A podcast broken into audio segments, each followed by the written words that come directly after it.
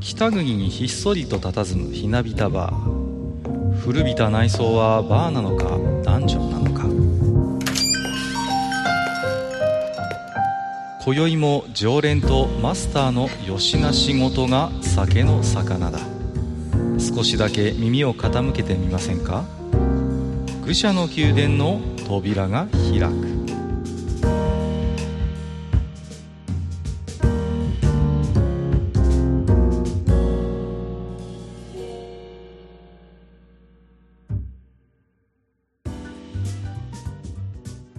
いやーいやマスター今日も来ましたよ 皆さんこんばんは、えー何ですか今日はですね、えーモーションウォーターメロンジュースという、何ですか、えー100%ウォーターメロンというジュースを、えーカルディコーヒーで見つけまして買ってまいりましてそれとともにお送りしておりますハニワでございますよろしくお願いいたしま何すですか気持ち悪いな、なんか今日。はい。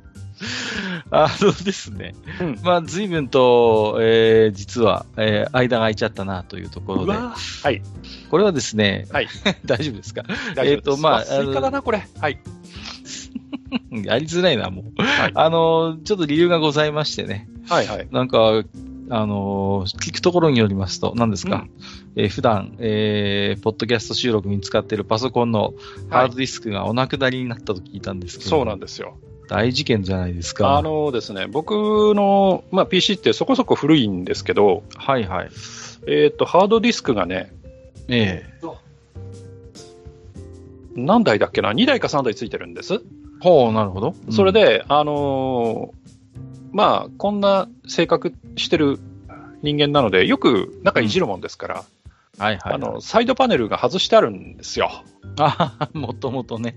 ははいいはいはいはい。でですね、えーっと、たまたま、あの、ちょっと置いてあった、えーわ皆さん、えー好きな方だったらわかると思うんですけど、マグライトっていう、うん。あの、懐中電灯があるんです。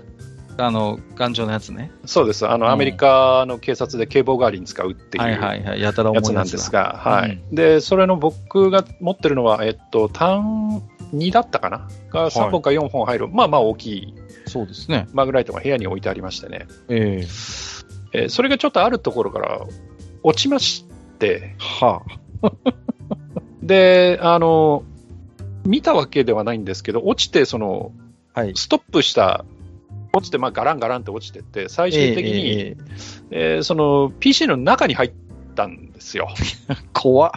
はい、で、えっと、その時は大丈夫だなと思ってたんですけど、はい。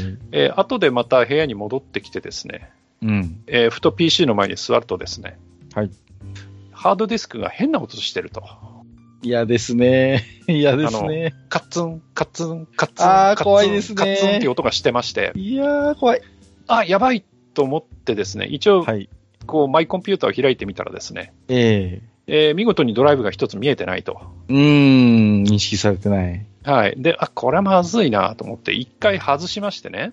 はいはいはでまあ、何の根拠もないんですけど、一晩置いときまして、 で、まあ、一晩経ったんで、い。まあ、ちょっと拝んだりとか、ちょっと踊ったりとか、まあ、そういう、ちょっと呪術、呪術的なこともし まして、うん。はいはいはい。あぞ繋いでみたんですよ。はいはいはいはい。そうするとですね、こう、ヒューンって動き始めるじゃないですか。ドキドキと。そうすると、またカッツン、カッツン、カねえッツン、カッツンって始まってですね、そのうちそれがカツカツカツカツカツカツとか言い始めああ て、あ、あいかんですよ。うんあ、もうダメだと。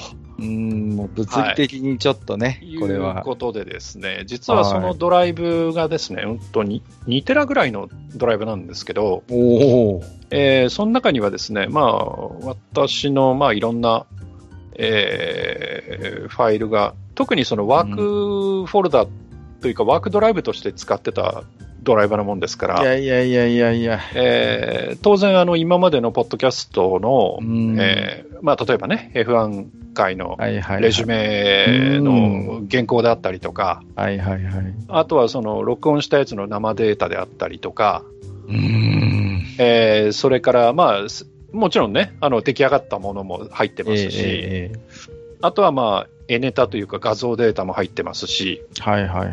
あとはこう自分が趣味で作っ作ってたっていうか、まあね、あの記録を取ってた、例えば、えーここ10年くらい毎日測ってた体重と体脂肪率のデータであるとか、まあ、えーあとは、うん、これももう何年もなる、えーデレステのガチャの結果であるとか、ず前も既読取ってるっておっしゃってましたはよいねはいでうん、大体、大体、交渉値通りの、ね、SSR の排出率だなっていう、まあ、結論は出てるんですけど、まあ、はいそうはいいうものが全部ダメになりまして、いやー、ショックですね。えーさすがにへこみましたね。へこみますね、それであは。のくしくもですね、はい。まあ、ハードディスクもいっぱいになってきたし、古くもなってきてるんで、うん。新たにその、えーストレージを設置しようとああ、そうですか。していた矢先だったんですよ、タね。イミング、タイミングとしてね。はい、で今、あのはいはい私の横にはですね、まあまあ、私のパソコンデスクの上に PC2 台あるんですが、その横にですね、ええ今、そのストレージがおいもう寂しく置いてありまして、まだ繋いでいないというね、 はい、そういう状態でございまして、いやいややはい、皆さんにはあの、ね、大事なデータというのは、バックアップを何重にも取っといた方がいいよっていうですね、いやー、 でもうわスイね、カだな、これ。 はい、あはーいまあまあ。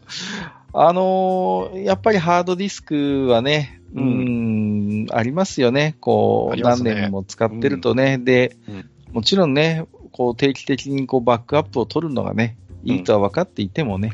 いや、あれなんですよ。うん僕は、あの、まあ、知ってる方だったら、あの、使われてるんじゃないかと思うんですけど、あの、クリスタルディスクインフォっていういいツールがありまして、昔からあるやつですね。はい懐はかしい。い。で、それの僕は、うんあの、雫エディションっていう、あの、オタク丸出しのやつを使ってますけど、そうそうそうそう。はい、はい。えーそれでたまにチェックをしてですね、ええうんで、SSD とハードディスクがつながってるんで、ねはいあの、なんあか、の、健康度みたいなのが分かそるうんで、ですすそうよです。ね。たまに、たまに立ち上げると、ね、ディスクの寿命が少し減ったよかなんか言われて、そうそうそう、マジかみたいになってね、うんでもまあ見て、あ大丈夫だな、まだ大丈夫だなっていうのを確認までしてたんですけど、まさかねう、ん。物理的にやっつけてしまうとは思わなくてですね。そうですよね。い、やー、私もあれですよ、やっぱりそういうハードディスク周りで、こう、本当にね、うん、まさに仕事関係のデータを吹っ飛ばして青くなったことはやっぱありますね。はいはいはいはい。うーんで、ね、うんもう僕の場合はね、本当に自分の収入に直結するデータだったりするもんですから、もう今はもう、あのー、2つ同時に、基本的にはこう、なんか、設定でね、2つハードディスク同期できるようにできたりするもんですはかいら、はいはい。うんまもあ、うレイドってやつですね。はい、そうですね、あれを組んで、一応ね、こう、2つは取っとくようにはしてますけれども、うでーん。もあれですよ、レイドもね、あのうん間違って設定すると、ストライピングの方になってると、そう1そう個そう。ダメになったらダメです一個ダから、メね。だとダメですからね。うんあそう のそうミラーリングじゃないとダメですからね。 そうなんですよね、そうそう、だからいろいろ気を使うところではあるんですがね、うんまあ、どうしてもこう PC 関係えーを、ね、いじってると避けられないものではあるのかなとまあ思いつつですね、おークリスタルディスクインフォがちょっと懐かしくてね、 ね僕も昔で使ってたんですがね。あのね、うんあの聞いてるリスナーさんはね、そんなもん、クラウドにバックアップすりゃいいじゃないかって思われるかもしれないんですけど、、恥ずかしいしいデータがあるんだよ。ややややうん。そう、そういうものに限って重いというね。そうそうそうそう。いや、わかりますよ、私も。だからそれねは、ねいや、いろんな方がこう、いやこ心優しい方々が、いや、その、お金かかるけど、そのね、業者さんに頼んで復活させてはどうですかとかっていう話もしてはくださるんですけど、まいあ、やー今回のに関してはね、音、音的にもうあかんなっていうのと、うんうんうんあとはね、やっぱりその、中のデータが恥ずかしいっていうのがあってですね、はい、 ちょっと出せないかなっ ていう。はいはいはい。あ と、まあ、まあ、ね、閣下は分かりませんけど、私ぐらい、その、長いことパソコンをやってる人間にするとですね、まあ、これ以上はやめましょう。はい。あ、そうですか。ははいいはいはい。いやいや、いいですよ、今は。まあまあまあね。でもね、なんとかいろいろと、えー、まずね、そこから、えー、奮い立っていただいて、今一度こう F1 関係のレジュメをね、まあとりあえずなんもうとな嫌くでね、す。はい。 えー、直していただいているということでもございますので、はい。まあ予告しておりましたようにね、うんまあ、愚者の宮殿では、えー年一の恒例になってますね。まうあん、 2021年の F1 振り返りということでもう。やめよ いやいやいや、あれこれで、 本今日もはいマスターにお話をお伺いしたいと思いますんでね、う。はい。本日もマスターよろしくお願いいたします。はい。よろしくお願いいたします。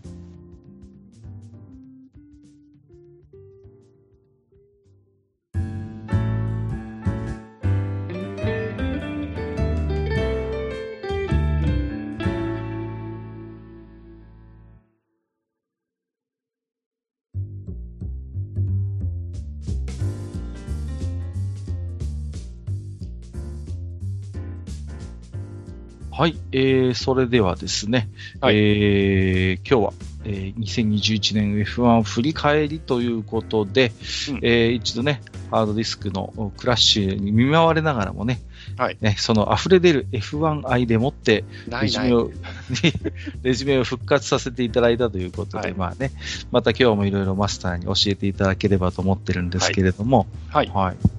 まずですね、えーまあ、今回、えー2021年の F1、もうすぐ2022年シーズン始まっちゃうんでね、えーええその前に振り返りをしたいなと思うんですが、はい。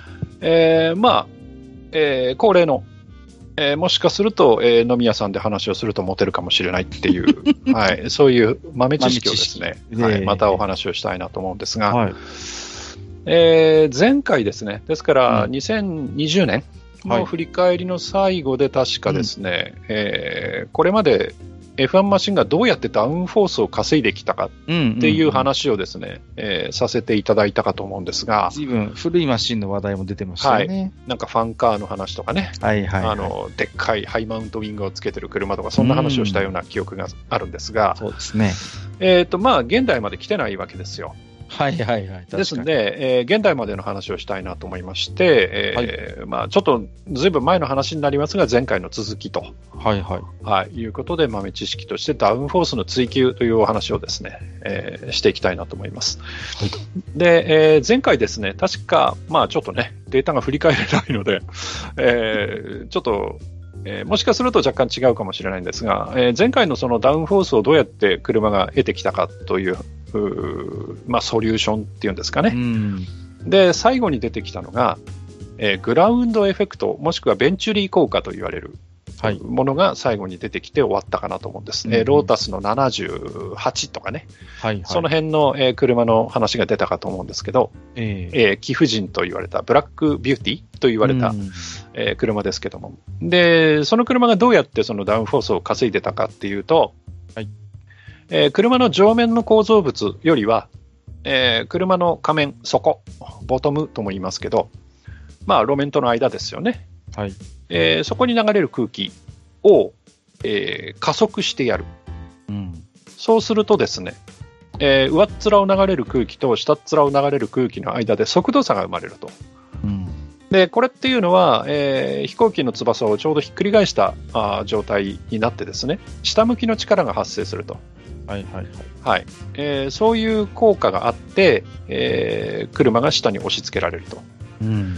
じゃあどうやってその、えーまあ、ボディの下っ面を流れる空気を加速してやるかというとですね、えー入り口に対して出口をでかくしてやると、はいはい。はい、そうすると、まあ、あー空気っていうのは加速して出ていくことになるわけですよね。はい。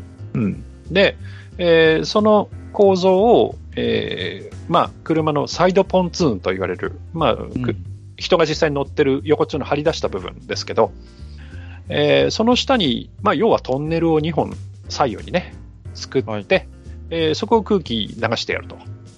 で、えーその出口のところはさらにその面積を大きくしてやって、まあ広くしてやって、えーそのトンネル内を通っていく空気っていうのが上っ面を流れる空気よりも速いものにしてやると。うん。うん、そういう構造の車が出てきたわけですね。はいで、この車のことを、まあ、グラウンドエフェクトカーとか、まあ、あとは、ね、羽、ウィングのおひっくり返したものという構造になっているということがあるのかもしれないんですけど、ウィングカーと、はい。まあ、そういうふうに呼ばれたわけですよね。で、えー非常に高いダウンフォースを得て戦闘力を発揮したと。うん。で、まあ、前回はロータスのお話をしたんですが、今回ちょっとこれ、型番忘れちゃったんですけど、ブラバムというチームのですね、はい。 F1 マシンの写真をを一つ貼ってみました。でで、すよ。えーこれ、現代の F1 マシンと大きく違うところがありますよね。うん。うん。あの、一目瞭然なんですけど、フロントウィングがないんですよね。そうですね。非常になんか、前が寂しいなというか、シンプルだなという印象はありますよね。はい。なんでかっていうと、えー現代の車は、そのフロントウィングで前の方を、要は押さえてやって、うんうんうん。えーリアウィングで後ろの方を押さえてやると。まあ、簡単に言うとですねうん。なんですが、えーこのグラウンドエフェクトカーの場合は、そのサイドポンツーンのトンネルに風を通してやることで、えーダウンフォースを得てるわけですから、そうすると逆にフロントウィングって邪魔くさいんですよ。ああ、そうか。風の通り道を塞ぐ形になるので、できるだけいっぱい空気を取り込みたいわけですそもうんね。です、そうです、そうです。はい。なので、もう、で、ダウンフォースは十分出てるから、フロントウィング取っちゃえと。す。 うん。まあ、そういう考え方です よね。ということはいはで、いフロントウィングがない、先っぽただとんがってるだけっていう、うんまあ、ある意味、ちょっと先祖返りしたような車の形になったと。なんか妙にクラシカルな雰囲気がするのはそういう理由だったんですね。はい。で、もう一つ、えーこれらのウィングカーの、えー特徴としては、えーそのサイドポン2の横っ面ですよね。えーちょうどタイヤとタイヤの間のところですけど、えーちょうどこの、えースポンサーの、なんて読むんですかね、パラ、うんパーマ、ラット、よくわかりませんが、うんなんかそんな数字が書いてありますけど、そこがこう垂直に立ってるじゃないですか。そうですね。はい。で、これはなんでかっていうと、この内側にトンネルがあるわけですよ。はいはいはい。で、そのトンネルの空気っていうのは前から後ろに抜けてくれないと、うん。例えば横から風が抜けちゃったりとか、うん。逆に横から風が入ってきちゃったりとかってすると、まあ、邪魔くさいわけですよ。はいはい。なので、その横からの空気っていうのを遮断した方が、まあ、要は、えーフロアの下っていうのを密封する、シールするうーんといあうう構造にした方がダウンフォースが出ると。あ、これじゃ中は空洞になってるってことなんですね。そうですここそうです横っ面の部分。で、逆に横からは風が入らないようになっているとはいはいはいはい。いう構造になってるんですけど、えー最初のロータスは、その、えーこの横っ面の立ってるところの下にブラシがついてたんですね。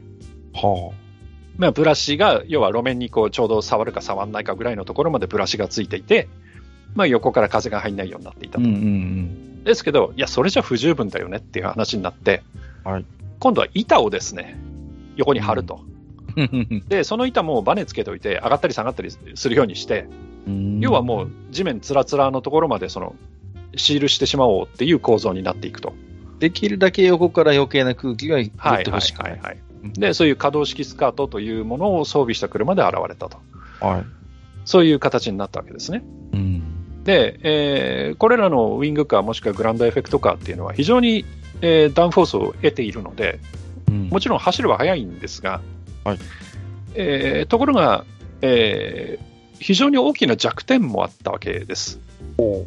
というのは、その、えーフロア下を流れる空気で、えーほぼおーダウンフォースのすべてを稼いでしまっているということはですよ、うんはいそのフロア下の空気の流れが乱れてしまうと、うん一気にダウンフォースを失うということになるわけですよ。うん。まあそうですよね。はいうん。ですから、例えば、その横に可動式スカートっていうのがついてて、横をシールしてるっていう話を今しましたけど、はい。例えばそれがちょっと壊れちゃったとか、うんうん下がるはずのが下がらなくなっちゃったとかっていうことになるとですね、うん。うん。まあ、そこが通通になるわけですから、そうすると、えー思ったようなダウンフォースが出ないということになるわけです。はいはいはでそうすると、この車もそうですけど、フロントウィングなんかないですから、い。うん。抑えが効かないわけですよ。危ないじゃないですか。 はい。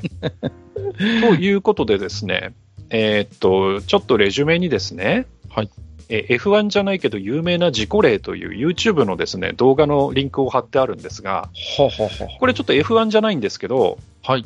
えーっと、まあ、ものの1分かそこらなので、ちょっと各家に実際に動画を見ていただきたいんですが、あ、今ですか。わかりました。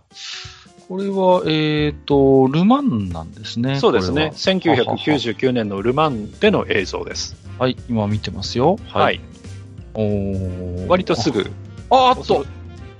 うわー、今見ましたけども、はい、ふわーっとこう、はい、まさに車がですね、はい、なんていうんですか、こう、め空を飛くれび上まがしたるよようねな、そうねです、そうです。はい、形で空を飛んでしまいまでし、。えったと、この、えっと、メルセデス CLR という車なんですが、これはあのフラットボトムといって、まあ、ちょっと、えーグランドエフェクトカーとは若干違うんですが、ええあのそこが真っ平らな車なんですよね。はいはいはい。で、えール・マンっていうのはそんなに路面が良くなくって、えー要はこう姿勢が変化するわけですよ。例えばうん前が浮いたり、後ろが浮いたり、こうバタバタするわけです。うんええで、要は前がパッと浮いちゃうと、下に空気がわっと入るじゃないですか。はい。で逃げそれ道がでないのか。そうです。で、それで煽られて、逆に揚力が発生しちゃうんです。す何回転してるんですかこれ今スローモーションで見てますけど、はい。い、やー、怖いですね。というような危険性を持ってる車なんですね。はいはグランドエフェクトかっていうのは。い。うん。、で、実際に、えーまあ、ちょっと F1 に戻りますが、はいえーこれよりもずいぶん前の話ですけど、1982年にはですね、えー皆さんももしかしたら名前を聞いたことがあるかもしれない、あと、えー TRPG 部の活動をですね聞いていただいた方には、おなじみの名前かもしれません、えージル・ビルニューブというビルでニュすね、ーブね。はいはいはいジル・ビルニューブという方が、うん。えー事故で亡くなっていまして、はい。であと、えー同じ年にですね、えーこちらもどこかで聞いたような名前ですけど、ディディエ・ピローニという、うんえー方がですね大事故を起こしまして、はいえー確か両足骨折かなんかしてるはずなんですけど、はい。えー特に、えージル・ビルニューブの、えークラッシュはですね、これ、まあ、追突をしちゃったんですけど、はい。姿勢が変化するじゃないですか。そうですね。で、えー同じです、えー先、先ほどのメルセデスと一緒で、フロア下に風がバーッと入って、うん。めくれ上がるように飛んでいくと。いやー、怖いですね。で、えっと、これも実は YouTube に映像があるんですけど、非常にショッキングな映像なので、あのあえてリンクは載せなかったんですが、うん。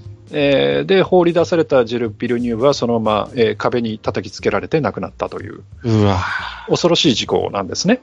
うん。、で、まあ、そういう事故があって、やっぱグランドエフェクトか危ねえわうん、うん。っていう。話になったわけです。はで、この年限りで、えーこのグランドエフェクト、えグランドエフェクトか、グラウンドエフェクトカーは、い。えちょっとスイカジュース飲みましょうかね。え。いや いやいやはい。はい。えーもう禁止とうんうんうんいうことになったわけです。うん。で、はいどう禁止したかっていうと、はいもう、えーフロア下にトンネル作っちゃダメってしたわけです。確かにね。でうんあのーボトム、えー車の下っ面は真っ平らにしなさいっはいはいはいはい。ていうことになったわけです。そういう下で空気が暴れないような構造にしないとダメだよってことですよね。でも、やっぱりみんな勝ちたいわけですよ。まあまあまあもちろんレースですから。で、トンネル作れなくなっちゃったどうしようっていう話なんですけど、はい。じゃあ、うん。トンネルは作れないけど、結局、その、えー前から後ろに向かって空気が加速すればいいわけだから、はい要は下の空気の出口を広くラッパ型にしたらいいんじゃねっていう話になっちゃったわけです よ。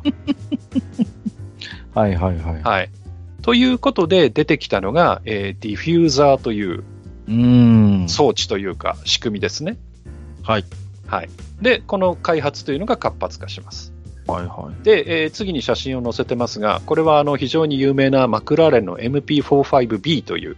うん。はい、あのちゃん中さんあたりに語らせると、おそらく1時間も2時間も喋っていただけるような まあ、車なんですが、名機と言われる。はいはい。でこの車の、まあ、後ろの写真を載せてますが、うん。すごいラッパがついてるでしょ、もうなんだかね、自己主張が激しいですわ、これは。はい。はい、で、うんこれはこの形から、えー当時流行っていた映画の名前を取りまして、えーバットマンディフューザーと言われましなるほどね。はいはい。は見ればわかりますね。た。はい、うん。確かにこう、バットモービルをちょっと彷彿とさせる形にはなってるかな。はうん。で、まあ、こんな形で、また、えー各チームがですね一生懸命開発をして、ディフューザー、まあ、大型化したりとか、うん。えーそういうことでどんどんやっぱりダウンフォースをまた強くしていって車がどんどんそうすると速くなるわけですよ。またね。うん。はい、で、えーそんな矢先、はいえーこれは皆さんもよく覚えてらっしゃるかもしれませんが1994年、うんえーこの年にはですね、えーアイルトン・セナそれから、はいあーもう一人、はい、ペントリンガーかな、はい。はい、あー亡くなってます。あ違うか、はい、ごめんなさい、もう一人、あー名前が出てこない。まあこれだから年寄りは 嫌だ。はい。まあ、二人のね、死亡事故が起きています。はい。ということで、やっぱり今の F1 危ねえわまたっね。ていうことになりましうん。て、じゃあもう、フラットボトムもやめましょうと。はい。要は、えー車の底と、えー路面との間がある程度狭い方が、うん。えーその後ろのディフューザーの効きっていうのは強くなるので、はい。そうすると真っ平らの底じゃまずいよねと。うん。なので、えーボトム、えーそこに段をつけましょうということで、ステップド、ステップドボトムという形にしなさいということで、はい。えーレギュレーションが変わります。で、そのステップドボトムっていうのがどういうものかっていうのが、えーわかる写真が載せてあります。ちょっとこれクラッシュしたレッドブルの車なんですけど、はえー底が見える構造になってます。い。見えてます。はい。そうすると、まあ、フロアと言われる、その車の底の部分。でうん、えー前タイヤから後ろタイヤの間がそのフロアと呼ばれる部分ですが、はい真ん中のところがちょっとこう、なんていうんですか、出っ張っていて、うんうんうんでその横っちょっていうのは少しこうくぼんでるっていうか、こう段がついてるんですね。確かに、均一ではないですね。そうですうんでこういうふうにして、えーまあ、フロアから得られるダウンフォースを削りましょうという形になってるわけですね。なるほど。で、しかも、ちょっとこの茶色っぽくなってるところがありますが、はいこれあのスキッドプレートといって、これ木の板なんですね。木製なんですね。はい。で、これなんでそんなところに木がついてんだっていう話なんですけど、えーこの厚さを測られるわけです。うんうん、で、レースが終わった時に、えっ、と、何ミリだったっけな、えーこの板の厚みが何ミリ以上削れてたら、もうその、レース、お前失格なっていう。ああ、なるほど。はい。だから、それでその最低地上高を見てるわけ ですね。はい。へえ、はい、ということで、あまりにもベタベタにして、その、えーダウンフォースを得るっていうことは禁止ということにされたわけです。はいはいははい、で、さらに、えー2009年には、えーディフューザーそのものも、い。うんえー大きさも制限しちゃえと。うんうんで、えーここからここまで何ミリ何ミリっていう規定を設けてですね、ディフューザーもちっちゃくしたとはい。いうことなんですけど、ここで、目ざとい人がいるんですね。うんえーそのレギュレーションを隅から隅までじっくり読んでですね、はいえーそのディフューザーの大きさの規定のところで下から見たときになんここからここまでの範囲じゃないとダメよみたいなことが書いてあってうんえ下から見て何ミリから何ミリってことは下から見えなきゃいいんじゃねみたいな話になり まして、ははい、でいわば、え2階建てのディフューザーというわけのわかんないものを作り始めた連中がいるんですね。あ、はい。はい、でこれがダブルディフューザーというもので、うんえーこれが実はその年、えーホンダが身売りして新たにできたブラウン GP という、はい。えー前の年にホンダが一生懸命開発してた車がそのダブルディフューザーっていうのを、まあ、考えつきまして搭載してまして、えーその効果もあってその土地なんとチャンピオンになってしまうとい うね、えーそういう車でございますはいはいで、えーそんなもん、ね、えーうんレギュレーションの、その、恣意的な読み取りだ、みたいなことになりまして、はい。まあ結局ダブルディフューザーも禁止になっちゃうんですね。ああ、で、そうするとですね、またここで天才が出てくるわけですよ。いろいろね、出てきまはす。い。で、えーまあ、有名なね、レッドブルのエイドリアン・ニューウェイという人がいますけど、はい。はい。ここで旗と気づくわけですね。うん。えーフロア下を、要はすっげえ速い空気を流してやればいいんだよねうんうん。あれ待てよ。F1 の車って、車からめっちゃ熱くて、圧が高くて、すげえスピードで出てく空気が出てるよねっていうことに気づくわけですよ。うんうんうん。何かっていうと排気ガスです。排気ガス。はい。じゃあ、その排気ガスをディフューザーにぶち当ててやったらど うなんのっていうことを考え出すわけですよ。すごいこと、はいもう、あの手この手でとにかく。はいまうあ、ん実、はこの話っていうのは、あの、レッドブルが最初じゃなくて、その前にルノーがやっていて、はで、ルノは実際にそのディフューザーに直接排気ガスをぶち当てるっていう方法の、えーブロウンディフューザーっていうものを考えつくんですけど、えーこれって制御が非常に難しいわけですよ。あ、まあ、ちょっとね、考えたって、なんかそんな気がしますよ、これで、は。なんでかっていうと、うんダウンフォース欲しいのって、うんあの、高速にまっすぐ走ってる時ってダウンフォースってそんなにいらないんですよ。うんうんうん。でも、ダウンフォースが欲しい時っていうのは、ぎゅーっとブレーキを踏んで、カーブ曲がるぞ、曲がってるはぞいはいはいっ。ていうところで上からグッと押し付けてくれるとうんコーナーが早く曲がれるっていう話なので、はいはいはある程度スピードが落ちてる時なんですよ。い。確かにね。うん、で、排ガスをディフューザーにぶち当てるって言っても、スピード落ちてる時ってエンジンの回転も落ちてるんですよ。うんうんうんうんで、そうすると思ったほど、そのブロウンディフューザー、排気ガスをディフューザーにぶち当ててやってもうん。うん。効果が出ないんですよ。だって減速してるうん。場面なわけですもんね。はい。言ってみればでえールノーはこれはダメだってなったわけなんですけど、諦めちゃった。そこはですねは、あエイドリアン・ニューウェイはやはり頭がいいんですね。うん。使い方が違うんです。あの排ガスっていうのは、えーとまあ、エンジンの構造を考えていただくと分かるんですけど、縦置きのエンジンで、はいそのえーエンジンの横っちょから両側に排気が出るんですね。うんうんうん。 V 型エンジンなので、はい横横っちょから出るわけです。でそこで、えーまあ、エイドリアン・ニューははたと気づいたんですね。その排気ガスをディフューザーとリアタイヤの間を流していればいいんじゃねっていうことに気づいたんですね。ほでそうすると、リアタイヤってこう裸で回ってますから、それなりに空気を乱すわけですよ。う。そうですよね。うで、んその、乱流がディフューザーに対してあまりいい影響を与えない。うん。ですから、あの、さっき言いましたけど、サイドをシールするっていうようなのと同じことですね。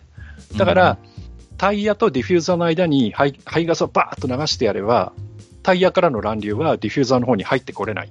なので、ディフューザーの効率が上がるっていうことに気づいたんですね。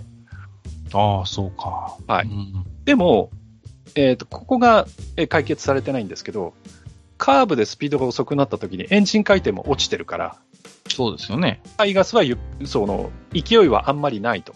うんうんじゃあどうしたかっていうと、えーこの時はエンジンがルノーだったんですけど、ルノーと協力して、はいアクセルをパンと緩めても、回転が落ちないエンジンを作ってくれと。うん。ええおおかしいでしょ。でできるんです。きるんですか、そんなでこきとるんがで。す。だからはあ、アクセルがパン、アクセルからパンと手を離し、あの、足を離しても回転が落ちないっていう、はそういうマッピングを積んだエンジンを作ったんですね。あ、はそうすると、排ガスはバーッと勢いよく出たまんまなんですよ。あ、はい低速はいになっはてい。まあまあまあ、そうです。もちろんね、回転が落ちてないんだったら、はそうですね。はで、それがタイヤとディフューザーの間を流れることで、 えーディフューザーの効率が非常に良くなってダウンフォースが出ると。すごいことを考えますね。はい。で、これがあの RB6 というレッドブルのね、車なんですが、うんえーこれに乗ってた、まあ、えーベッテルがね、優勝するということになるわけですけど、いやー、すごいですね。はい。で、えーまあ、FIA としては、そんなもんあかんや ろと。お前、エンジンの排気を何に使っとんねんという話になりまして、はいはい。えーこれも禁止されるわけです。あらまあ、せっかく、ねで。で、どう禁止したかっていうと、じゃあ、そはのい排気ガスを出す位置っていうのを高くしたれと。ああ、もう、移動できないように。うん。こう、高くすりゃ、その、流すことできねえだろそうですう。ね。だから、こう、高くしたれと。だから位置を決めたれと。ああ、いうことでそうか、まあ、事実上の禁止をしたわけですけど、うん。そうすると今度、今度はですね、はい。えー、コアンダ効果という。保安打効果はい。というのはですね、例えば、こう、何か、こう、ちょっと曲面を持った壁があって、うんその横を風が流れると、はい。その風っていうのは、その曲面に沿って流れるという性質があるんですね。ほまあ、水でもそうですけど、そうですね。それがコアンダ効果という効果なんですけど、それを使って、排気ガスが出る位置は高いんですけど、そこからボディラインを滑らかに、その、タイヤと、えーディフューザーの間にこう滑らかな曲線を作りましてね、排ガスがそこを流れるようにしたわけですよ。誘導してやる。はい。はいはいはで、結局、えーそれによる、えーまあ、高安ダエキゾーストと言われる、えー先ほどの、えーブローンディフューザーにまではいかなくても似たような効果を発揮するというものまで出てきたと。い。すごいです。いろいろ考えるもんですね。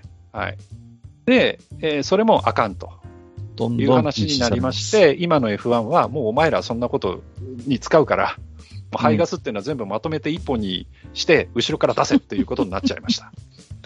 もう、はい移動することは馬鹿にならんと。はい。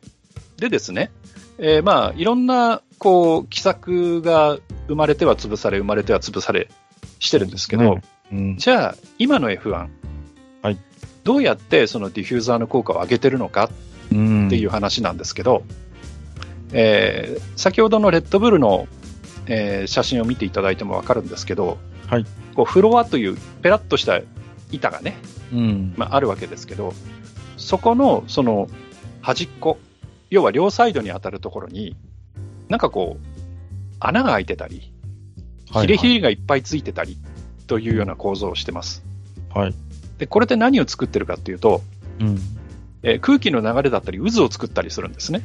ほで、その渦の流れ方っていうのを制御することによって、はいあたかも、えーボディの横に同じですあのグランドエフェクトカーの時と同じ空気の壁を作ってやってるんですはあ。でその空気の壁の中を、えー前から後ろにかけて綺麗に空気が流れるようにしてやるっていうことをしていうてんでそれによって、えーディフューザーの効率を上げて、えーフロアからダウンフォースを得ているとおーいうことまでやっているとうん。はい。で、えー今年になって、お前らフロアに穴開けるのダメなって、そこまで禁止になりました。はい。いやー、いたちごっこですね。はい本というわけで、えー実はですね、えーまあ去年あたりやっぱり車のスピードが非常に上がったということで、はいえーそのフロアに穴開けるの禁止なっていうことになった以上に、以上以上というか、それにプラス、もうお前らそんなことするからフロアの面積自体減らすわっていうこと で、えー実は、えー2021年の車っていうのは、えー2020年とほぼレギュレーションが変わってないんですが、フロアだけ、お前ら変に使うから面積減らすからなっていうことで、うん面積が減らされたというレギュレーション当に実はなってまうす。んなるほどね。はい、で、えーそれに苦しむチームが出るのか、うまく使うチームが出るのかっていうのは、これからお話をしていきたいなと思うんですけど、なるほど。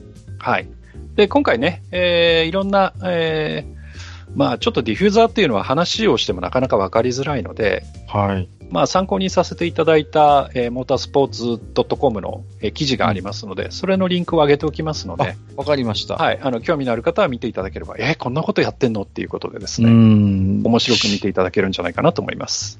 まあ、本当でもあれですよね。こうやって見てくると、いかにこうダウンフォースを得るかっていうもう歴史みたいなものですよね。もうそうですねマシン、マシンの歴史というのは、いかにこれを操るかということにこう心をずっと砕いてきたんだなってことを。うんあとは、その、えーレギュレーションというものをどう解釈して、うんうんうんで、えーどう他のチームを出し抜くかと。ね、本当に。はい。いや、名君高校じゃないけど、ルールブックの盲点の一点なんてありましたけどね。はい。まあ、ルールブック上、問題がなければ、これはしていいだろう、あれはしていいだろうっていうことを、やっぱりこう、考えるところが出てくるんですね。でですね、はいえーまあ、豆知識はこのぐらいにして、えーええ実際に振り返りに入っていきたいと思うんですけど、はいはいはい。えーツイッターでもちょっと言ったんですけど、まあ、今年の F11 年間見てきて、はいあの非常に面白かったんですよ、うん。えー面白かったっていうのはレースそのものが非常に面白くて、まああのはいは多くの方はねすでに結果をを知ってらっしゃるとは思うんですけど結構最後までそのチャンピオンシップもデッドヒートだったということで、はいまあ、レースひ自体が非常に面白かったので正直僕の出番はあんまりないなと思うんですが。いやいやいやいや。 えーそんな中でですね、ちょっと今年のキーワードはこれだっていうのをですね、ちょっと選んでみたんですけど、はい。えー、埴輪的な2021年の F1 シリーズのキーワード、うん。えーそれはですね、えー中断後という、中断後。はい、言葉になります。で、これがね、えーどこで出てくるかっていうのは、まあ、えーこれから聞いていただいたら、あ、なるほどっていう、あの、埴輪のおじさんはこういうことがあったから中断後っていうのを選んだんだなっていうのが、うんうんうんえーもしかしたら分かっていただけるかなと、はい、いうふうに思います。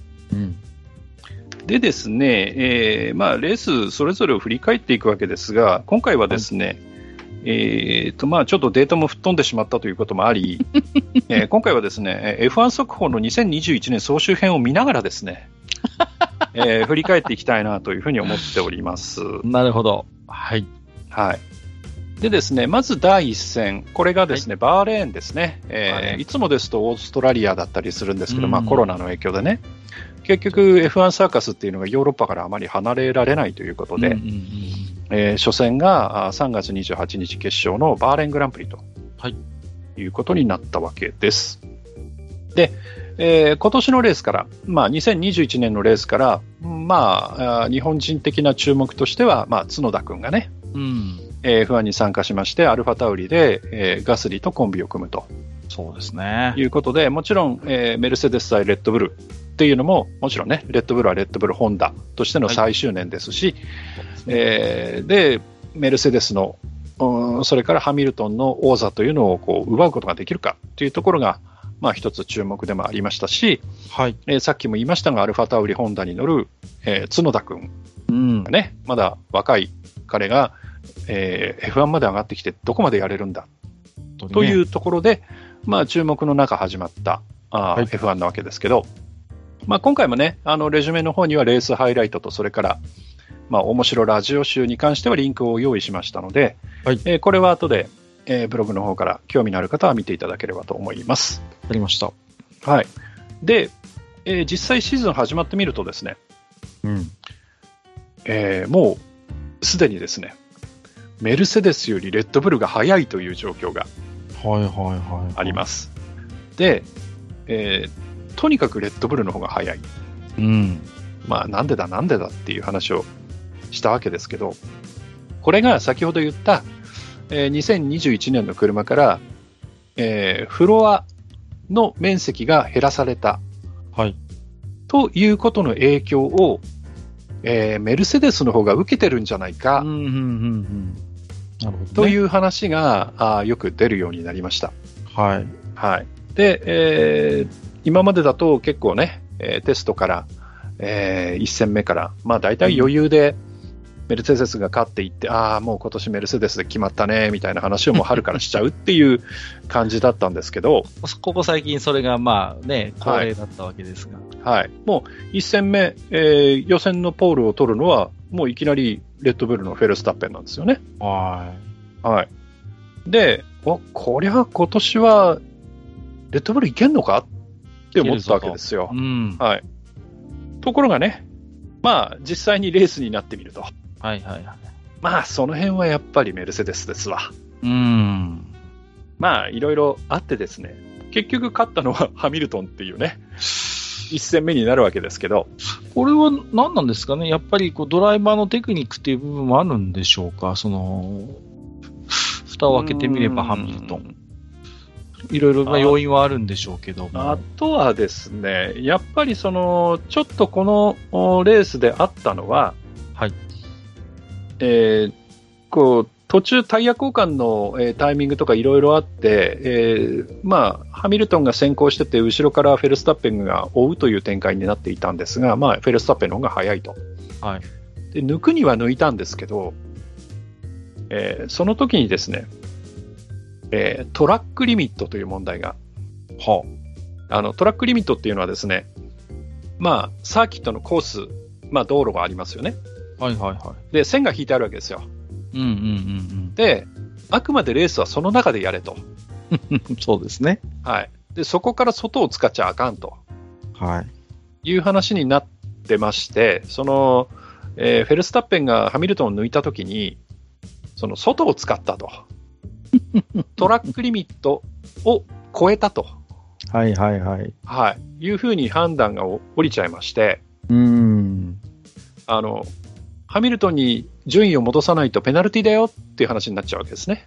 で、えーそんなわけで、えーまあちょっと、フェルスタッペンはですね、せっかく、えートップに立つ、えー機会というのをそれで失ってしまいまして、うん、もったいない、はい。で、あとはですね、もう、えーハミルトンが、えーフェルスタッペンを抑え切ってゴールすると、はいはいははい、いう形になってしまいました。い、うん、で、えー初戦はね、えーメルセデスのハミルトンが勝ったとはい、いうことになるわけです。で、えーっと、注目の角田君なんですけそうど、ですね、はい、えー予選は13番手、はい、まあまあいいところにつけていてですね、うんうんえーなんとデビュー戦で9位入賞というところまでやってのけましたうんね。そうだったんですよね、はい、で、えーデビューレースで、えーポイントを獲得したはい、まあ、昔の、ね、人たちは、えーポイントが6位までしかいただけなかったのうんうんうでん、まあそういう面で不利なんですけど、まあ、そういうのはちょっととりあえず見ないふりをして、えーはいデビューレースでのポイント獲得ということでいくと日本人初と、うん、まあ、快挙と言っていいでしょうね、はい、でこれにはですね、えーまあ、さっき、えーブラウン GP という話もしましたが、えー昔は、えーホンダとも関わりがあり、まあ、F1 のね、えーフェラーリの監督なんかも務めた、えー今は F1 の偉い人、ロス・ブラウンという方がいますけど、彼も、えー賞賛の言葉を送っているうと。ん、うん、はい、で彼の言葉は、えー彼は決勝で素晴らしい魅力を示したと。でこれがあー F1 での初レースであることを考えると今後が楽しみだと。はでい、ここ何年かの間に F1 に登場してきたルーキーの中でベストだと。おお。で彼は今まで参戦したどのシリーズでも驚く驚くほど素晴らしかった。うんえーこの週末に彼に初めて会ったと、えー非常に印象的なキャラクターだとうんでたとても楽しい人物だから、えー 走行中にびっくりするような面白いことを言うことがあるかもしれないねということでです ねなんか褒めてんだかけなしてんだか分かんないなっていうような後半はちょっとなんかちょっとあれですけどもね。はいはいはい。であのー角田君というキャラクターはですねもちろん、あのー走らせると速いというのはあるんですけど、ええまあ、この後いろいろ出てくるんです が、えーある意味非常に素直な子なんですね。いやーそういう印象ありますよね。うんで、、えー無線でもこうカーッとなるとそのままそのカーッとしたことを口に出して喋ってしまうというよう な、えーところがありまして、そうですね。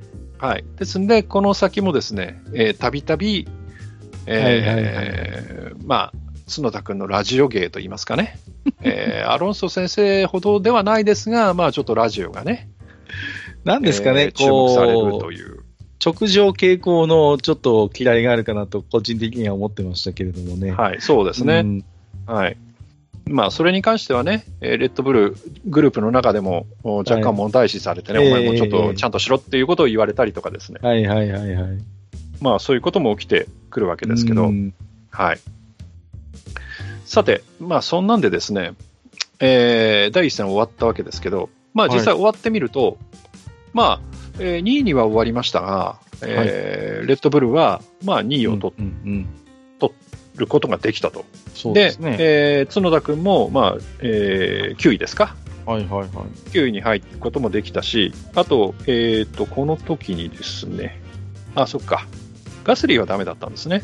まあ、うんただ、えー初戦で、えーポイントを取ることができたということで、アルファアルファタウリの偉い人、えーフランス・トストさんもですね、はいえーホンダのパワーユニットのパフォーマンスについては、あの称賛の言葉を送っていると。うんうんでもうホンダはメルセデスのすぐそばまで近づいてると思うと、うん。おー。うん、日本のエンジニアたちが素晴らしい仕事をしてくれたおかげだということで、うんうん。はい、言っておりますし、逆にメルセデスの方はですね、えーまあ、勝ったものの、えーそれまでのお速さを見ると、どう考えても、レッドブルの方が速いということを警戒しまして、はいえー彼ら、もちろんレッドブルのことですけど、彼らがあー素晴らしいレースカーを持っているっていうのは分かっていると。いうことで、これは一筋縄でいかんぞということで、レッドブルの方も、うんあーじゃないや、メルセデスの方も非常に警戒をすると。ちょっと今年はそんなにこう、うかうかしているとやられるぞというね、そうで空す気があねりま。すよね。はいうんまあそんな感じで、えー初戦が終わるわけですけども、はいうんまあ、じゃあ、サクサクといきましょうかね、えーはいはいこの辺はね、まああんまりその僕も今回、もう一度当たってみたんですけど、その F1 三面記事的なで すね、えー面白い出来事もあまりなくてですね、あーまあ、そうですか F1 の、ね、本列の方が面白いんで、それでいいかなとはい思うんはいですはいが、はい。えはい。で、まあ、第2戦、今度はですね、えー舞台がイタリアになりまして、えまあ、はい。エミリア・ロマーニャグランプリ、これ、去年もやりましたけど、うん。えーイタリアで2戦あるので、えーこちらのえーイモラサーキットの方はエミリア・ロマーニャという、その地方の名前を取ってですね、うん。えーグランプリということになっています。これが4月18日決勝、はいはいで行われてます。でですね、えーまあ、イタリア、イモラというのはもちろん、えーフェラーリのお膝元であるわけですけど、当然ね。うん。い。はい、なんですけど、アルファタウリもイタリアのチームなんですよね。ああ、はいはい。うん、ということで、アルファタウリにしてみても、まあ、地元だとうん。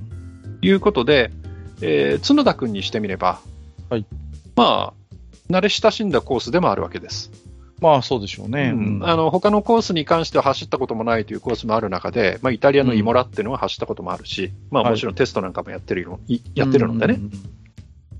で、えー前戦、まあ、第1戦目で9位という好成績を収めたということもあって、はい。こりゃいけるぞと。うん。期待しちゃいますよね。はい。これはいけるぞということで、おそらく角田本人もですね、かなりその鼻息荒く、はいはい。えー実際現地に入ってきたんじゃないかなと思うんですが、実際予選が始まった時にですね、えー角田君やらかしちゃうんですね。はい。はい。予選の Q1。はい。最初の、まあ3つある予選のうちの最初の予選ですけど、ここでいきなりクラッシュしてしまうと。うん。で、車を壊してしまうと。。はいいうことで、まあ、ちょっと F1 デビュー2戦目にして苦い結果を味わうということになります。まあそうですよね。うんうん、で、普通にしていれば Q3 まで、えーいけた。まあ、簡単に言うと10位以内はいはいはい。まで行けたはずの車を持っていながら、えースピンをさせてしまって車を壊してしまったとうん。いうことでかなりしょげたと、はいうことになるわけです。で、えーっとですね、このレース、まあ決勝になるわけですが、決勝雨降っちゃうんですね。はいはいはい。うん、ということで、まあ、角田君にしてみると、えー後ろの方からさらに F1 で初めての雨とうん。いう、えー非常に厳しい状況でのレースになっていくというわけなんですね。で、えーこのレースはですね、まあ、見どころがいくつかあるんですけど、はい。えー一つ大きな出来事としてはですね、えーっと、ボッタスが走っていて、うん。メルもちろんメルセデスですね。はい。で、そのボッタスと、それから、えっ、と、ウィリアムズのラッセル、この2台がですね、何周目だったかなえっ、と、34、5周目だったかなはい。はい。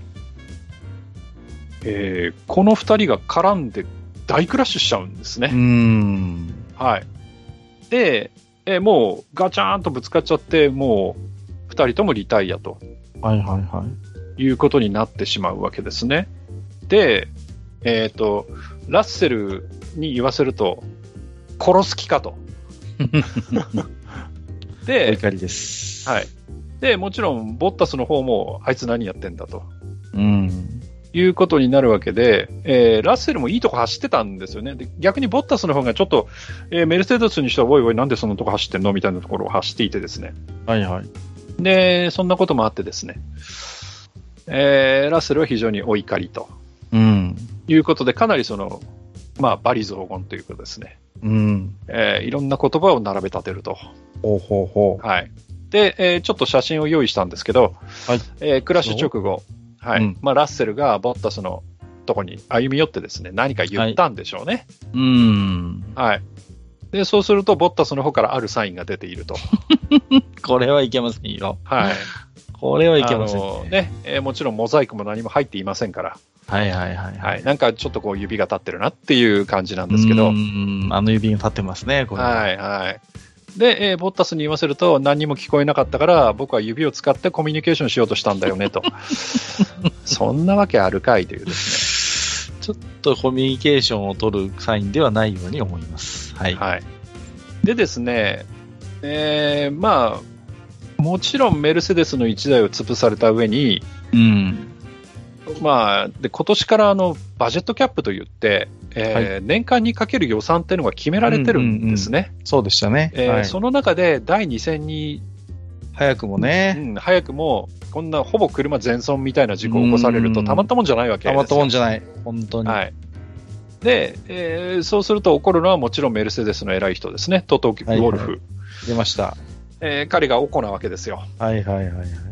で、えーレース後に、まあ、このアクシデント後にこういうことを言うわけですね。えージョージ、まあ、ラッセルですけど、うん。えージョージはあのような行動を取るべきではなかったと。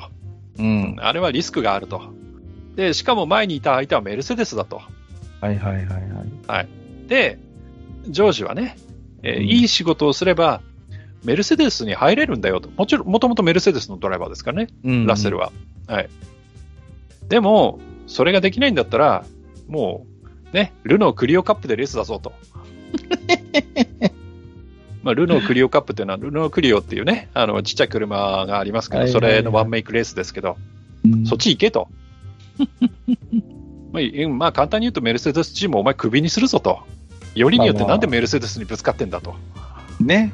お前、メルセデスのドライバーだろうとはいはいはいはい。いうことをですね、トトは言うわけですよ。言い放ちました。うん。はい。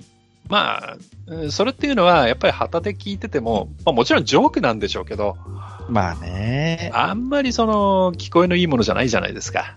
いや、やっぱちょっとひ、うん、あまりこう、品のいいものではないですよ。はい。うんそうすると、やっぱり、その、まあ、F1 っていうのはね、いろんな方々が当然ご覧になってますから、そう、注目度は高い。はい。で、えー往年のね、えー名ドライバーの方々もやっぱり見てるわけです よ。まあ、ご意見番のような、まあ、そういう方々がいっぱいいらっしゃるんで、はいはいはい。でそうするとですね、その中で、まあ、そのトトの言ったジョークに対してですね、その1980年に F1 チャンピオンになったアラン・ジョーンズという、この人も非常に有名な方ですけど、はい。えーと、ウィリアムズでチャンピオンだったのかなうん。うん、で、えーそういう人が、まあ、不快感を示すと。はいで、公の場で誰かが、こう、えーどこどこのドライバーになるのが関の山だみたいなことを言うのは、うんうんうん。それはダメだと。さすがにね。ううんん。でもし私がジョージ・ラッセルだったら、あんたは黙ってろと。うん ね、僕はあんたのためじゃなくて、ウィリアムズのためにレースしてんだと、うん。そうやって言うだろうねというようなことを言って、ですね、はい。まあ、あージョージ・ラッセルの肩を持つわけですよ。まあ、正論に聞こえますけどね。うんうんうん、まあまあそうだと思います。まあ、うん後にね、えーちょっと、えーまあ、クラッシュの後の態度が悪かったということで、ジョージ・ラッセルはまあ、ね、関係者にいろいろ謝罪をするわけですけれあども、あ、はいうはい。んまあ、それにしてもね、トトの言い方っていうのはどうなのっていうのがやっぱりそうです、ね。うん。まあ、トトの検討に関してはね、えーこれからもちょくちょく出てくる ので、はい、生温かくね、見守っていきたいと思うんですけど、でそんな中でですね、ちょっと調べてみると、えーこのジョージ・ラッセルというお方、はい。なかなかのくせ者みたいで、ほまあ、顔を見るとね、面がクリッとしてて、まだ若いんうで、ん可愛らしい感じで、う。うん、うん。えー去年ですか、えーメルセデスに乗った時も非常に喜んでいたりとかですね、なんかそんなんかこうね、素直な感じに見えますけれども。はい、で、なんか運を持ってるようで持ってない、かわいそうなやつっていうようなイメージがあるんですけど、うんうんうんどうもですね、くせ者らしいと。ほで、なんかこう、いろんなあーエピソードが聞こえてくるわけですよ。う。はいはいははい。で、まだあーデビューして間もない、えー2000ぐらいしかまだ走ってない頃ですから、2019年の話ですけど、はいえーその頃にですね、まあ、それもバーレーンでレースをして、そこから帰る時の飛行機の話なんですけど、い。うん。えー僕は F1 ドライバーなんだぞと。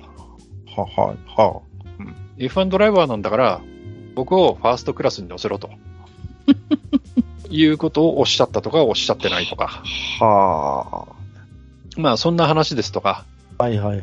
えーまあ、移動中、僕は F1 ドライバーなんだからっていうことで、はいえー特別扱いしろとかですね、うーん、どうなんでしょうね。えーそれから移動だとか滞在先で、いやそんなチームの他の連中と一緒にするなと、僕はドライバーだぞと、ドライバー様であると。はい、はなんかそんなことをですね、まあ、だですから、なんですかあー、メルセデスのドライバーだぞと、あ。はいはい。お親方、親方スリーポイントスターだぞと、うんうんうん。お前らのチームってのはね、うんメルセデスのエンジン使わせてもらってんだろうと、俺に対して頭上がるのかみたいな感じなんじゃないかっていう話がですね。あ、そうですか。ああ。うん、ちょっと聞こえてくると。ちょっとよろしくないですね。ちょっとね。はい、はい。うん。なので、うーん、まあ、トトがちょっと怒ったのも、じゃあ、そのレースのことだけだったのかな、みたいな。ああ、確かに。ね。普段からななんんかかちちょょっっと。と、お前ちょっといい加減にしろよ、みたいなね。調子乗ってんじゃないぞと。はいうんあったのかもしれませんね、そこはね。はい。まあ、そんなこともあってですね。ははい。まあ、うんラッセル君どうなのっていうのがですね。い。うん。えー去年ですか。ちょっと、えーっと、マゼピンとの絡みでも、マゼピンにね、俺はお前の弱み知ってんだぞ、みたいなこと言われたりとかです ね。 そういうこともあったりとかすですね。げえな。はうあ。ん、まあね、マゼピンもかなりのチンピラですけど、えーっと、ラッセル君も可愛い顔してどうなのっていうところがでなすね。かなか言うことを言いますね。はい、ですすから、まあ、来年以降ね、あまあ、今年ですけど、はいはいうんまあ、彼の言動とかがどうなっていくのいくのかっていうこともですね、まあ、若干そうです生ね温かく、はい、うん見ていきたいなというふうには思うんですけれども。なるほど。で、えーまあ、ちょっと戻りますけど、まはあ、い予選 Q1 でクラッシュしちゃった、あまあ、角田君ですけど、うん。まあね、初めての雨のレースということで、決勝でもね、まあ、スピンしちゃったりとか、はいまはあ、い。ちょっと結果としては振るわなかったと、うん。えーいうことになりまして、まあ、あー多くを学んだ一日でしたと。はいで、えー良いペースで走れてたんだけど、まあ、クラッシュ、さっきのね、えーボッタスとラッセルのクラッシュの後、えースピンしちゃったのは非常に残念でした、悔しいですということで、はい。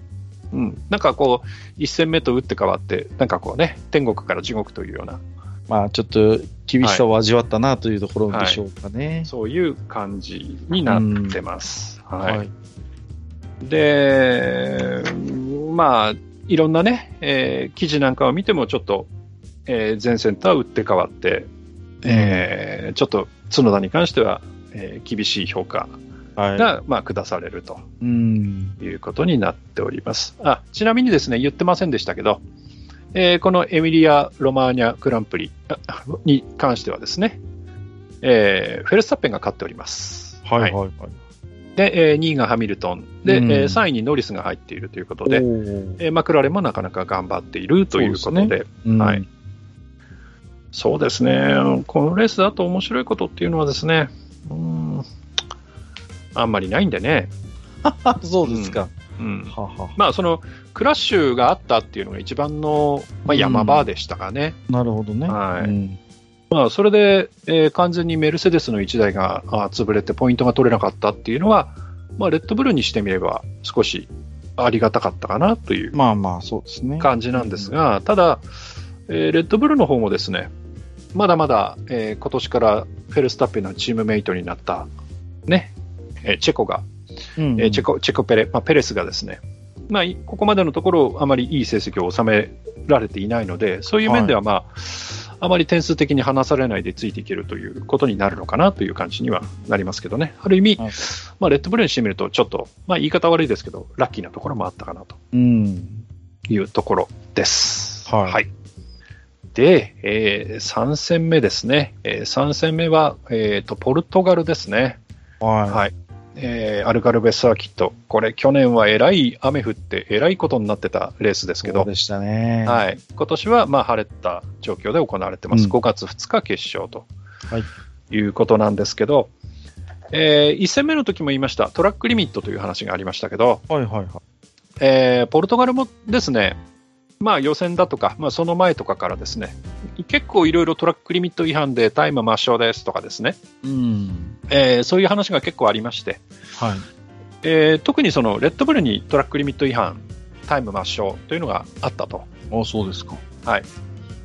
いうことでですね、えーレッドブルの、まあ、お歴々はですね、まあ、皆さんイライラしてらっしゃるとうんいうことで、えートラックリミット問題には非常にイライラさせられると。はいでこのこの参戦、我々に全く容赦 がないと。で、えーバーレーンの優勝、それから、えーこのポルトガルのポール、うんそして、ね、ファステストラップ、非常に多くのものを失っているみたいなことを言うわけですよね。割を食ってるんじゃないかと、はい我々は。うん。で、まあ、言いたいのは、我々にだけ厳しいんじゃねということをですね、はいはいはいはい。まあ、この辺はですから、若干政治的な匂いのする発言でもあるんですけど、現外にはそういうことを言いたいわけですよね。狙い撃ちしてんじゃねえかと。はい、はいはい。まあそんな話で、えーなりまして、えーうん実際、予選はですね、えーボッタスがポールを取りまして、ハミルトンが2位で、フェルスタッペン3位と、うんでまあ、ペレス4位に来るんで、えー1位、2位がメルセデス、3, 位、3位4位がまあレッドブルとはいはいはい。いう状況でレースが始まりまして、まあ、このレースもね、えー終わってみたら、まあ、ハミルトンがそのまんますんなり勝ってしまうと。いう形になりまして、フェルスタッペンはね、なんとかボッタスはかわして2位には入るんですけど、はい。えーまあ1位まではいけなかったということになるわけです。でね、うん、こう、いまいちこうボッタスに運がないというかね、はいはい。うん、せっかくトップでスタートできた割には、その後ペースが上がらなくて、まあ結果的に3位まで落ちちゃうという形になるんで、うんまあ、前回ね、クラッシュもあって、若干今年、ボタスついてないのかなっていうねとうこんなんか、勝ち運がちょっとね。うん。ありますね。はい。で、えー角田くんなんですけど、はいはい。どうもですね、うんえー角田くんがですね、思ったほど車が曲がっていかないと。なるほど。はい。ちょっとそういう悩みをこの頃から抱えているようですね。うんで、えーまあ、自分がまだ F1 に慣れてないっていうのはもちろん、えー自覚をしてたはずなんだけど、はい。でも、まあ、初戦そこそこの成績を取って、で、2戦目、まあ、クラッシュしたとはいえ、まあ、イモラあーでは、そこそこ乗れていて、もう慣れたと。うんうん。で、マシンの性能も使い切ってると思ってたと。はいはいはい。だけど、実際にこうやって、えー別のサーキットに来てみると、まだまだだったと。うん。いうことで、まだまだちょっと勉強が必要だなということで、えー言ってますね。ちょっとですから、えー、初戦の勢いっていうのが続いていないかなといううん苦しんでますよね、じゃあ。はい感じなんですね。で、まあ、あーこのうんレースもですね、まあ、ハミルトンに、まあ、勝利を持っていかれたということで、またこの辺からですね、まあ、うるさい外野がいるわけですよ。はい、はいはいはい。で元 F1 チャンプにして、えー今はまあ YouTuber としても活躍をなさっている、えーまあ、ニコロ・ロズベルグさんという方がいらっしゃいましたはいね。はいはいはいはいうんまああーここではある程度名前が出てる方なそうのでですね。うんはい、皆さんもご存知かと思うんですけど、まあ、かつての、ね、ハミルトンのチームメイトですけど、彼がですね、えーフェルスタッペンを批判するわけです。で、まあ、今年の車に関しては、レッドブルはどうも速そうだ、下手するとメルセデスより速そうだということがあった上で、うんえーマックス、えーフェルスタッペンの方が、えー車は速かったと。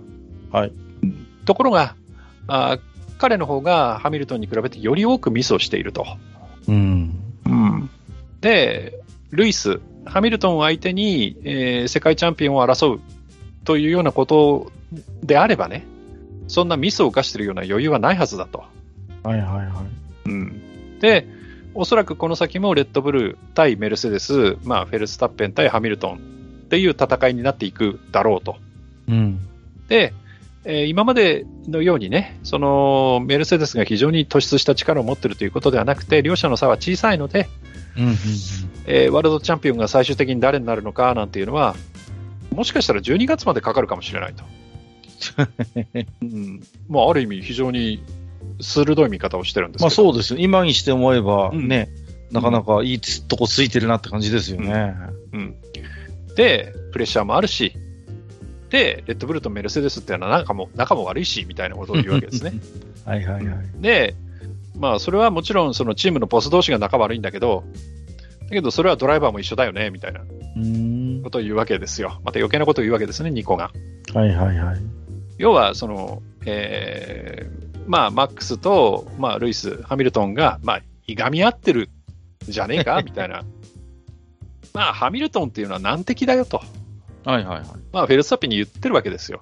はいまあ、その言葉の外に外側にはですね、おそらく、えーそんなハミルトンに勝ってチャンピオンになった俺すげえってのがあるのかもしれないんですけど、はい、現外にはね、うん自分を、自分をそこで上げてるかなっていうね。ただあなた一回チャンピオンになっただけで勝ち逃げしたよねっていうのはちょっとあるんですけど、はいはいはい。まあまあまあ、はい。で、まあそんなことをね、えーロズベルグに言われると、まあ、この世界意地悪な方々いますから、うんすぐそれをですね、ハミルトンとフェルスタッピンにチクるわけですよ。あんなこと言ってたぜ、あいつ。はい、ね、ニコがこんなこと言ってたんだけどどう思うみたいなこと をですね、言うわけですよ。ではいそうすると、まあ記者会見なんかね、それを問われると、ハミルトンはね、まあそんなことないよと。うん。今シーズンはね、あのタフでクリーンな戦いを2人で楽しんでるよと。うんうんで、それっていうのは当然尊敬の念があって、うん。で、えー尊敬があるからこそ素晴らしいレースと、それから、ね、ドライバーの戦いっていうのを生んでるんだよと。いやー、なんかすべてを知っている上でこの話を聞くといろいろ考えさせられますね。。そうなんですすよ。で、ね、さらに言ってるのが、僕たちはこれからもクリーンで、ギリギリのところをキープしていくと思う けど、どちらもこれまで以上に接近するっていうことはないと思うんだよね、いみやーたいなことをですね、ハミルトンは言うわけです。いやーこの時点ではね。今聞くとめちゃめちゃ面白いじゃないですか。そうなんですよ。で、えーフェルスタッペンもですね、こういうことをこの時言ってます。えーね、えードライバーのレースでは、まあね、えー絶対的な限界が、まあ、いけると分かってる時うん。っていうのは、お互いを信頼してハードなレースをするだけでいいと思うんだよね。うん。で、ここまでの3回のレースを見れば分かるようにうん、お互いに、まあ、接近しながらも、えー予測可能なレースが展開されてるんだから、まあ、大丈夫だと。はいはいはい。で、えールイスに対して、ああ、クラッシュしそうだなどと思ったことは一度もない と、えー、いやいやいやいやいやいや。僕はいつもルイスを全面的に信頼してるから、ねえーみんなお互いに十分なスペースを空けてるから大丈夫だよと、で、ニコにルイスの良さなんていうものを教えてもらう必要はないんだと、はいはいはい。ねそんな教えてもらわなくても、これまでこんだけ多くのチャンピオンシップを取ってる人間なんだからみたいなことをで すね、うん、お前よりルイスの方がすげえんじゃねみたいなことを言うわけですよ。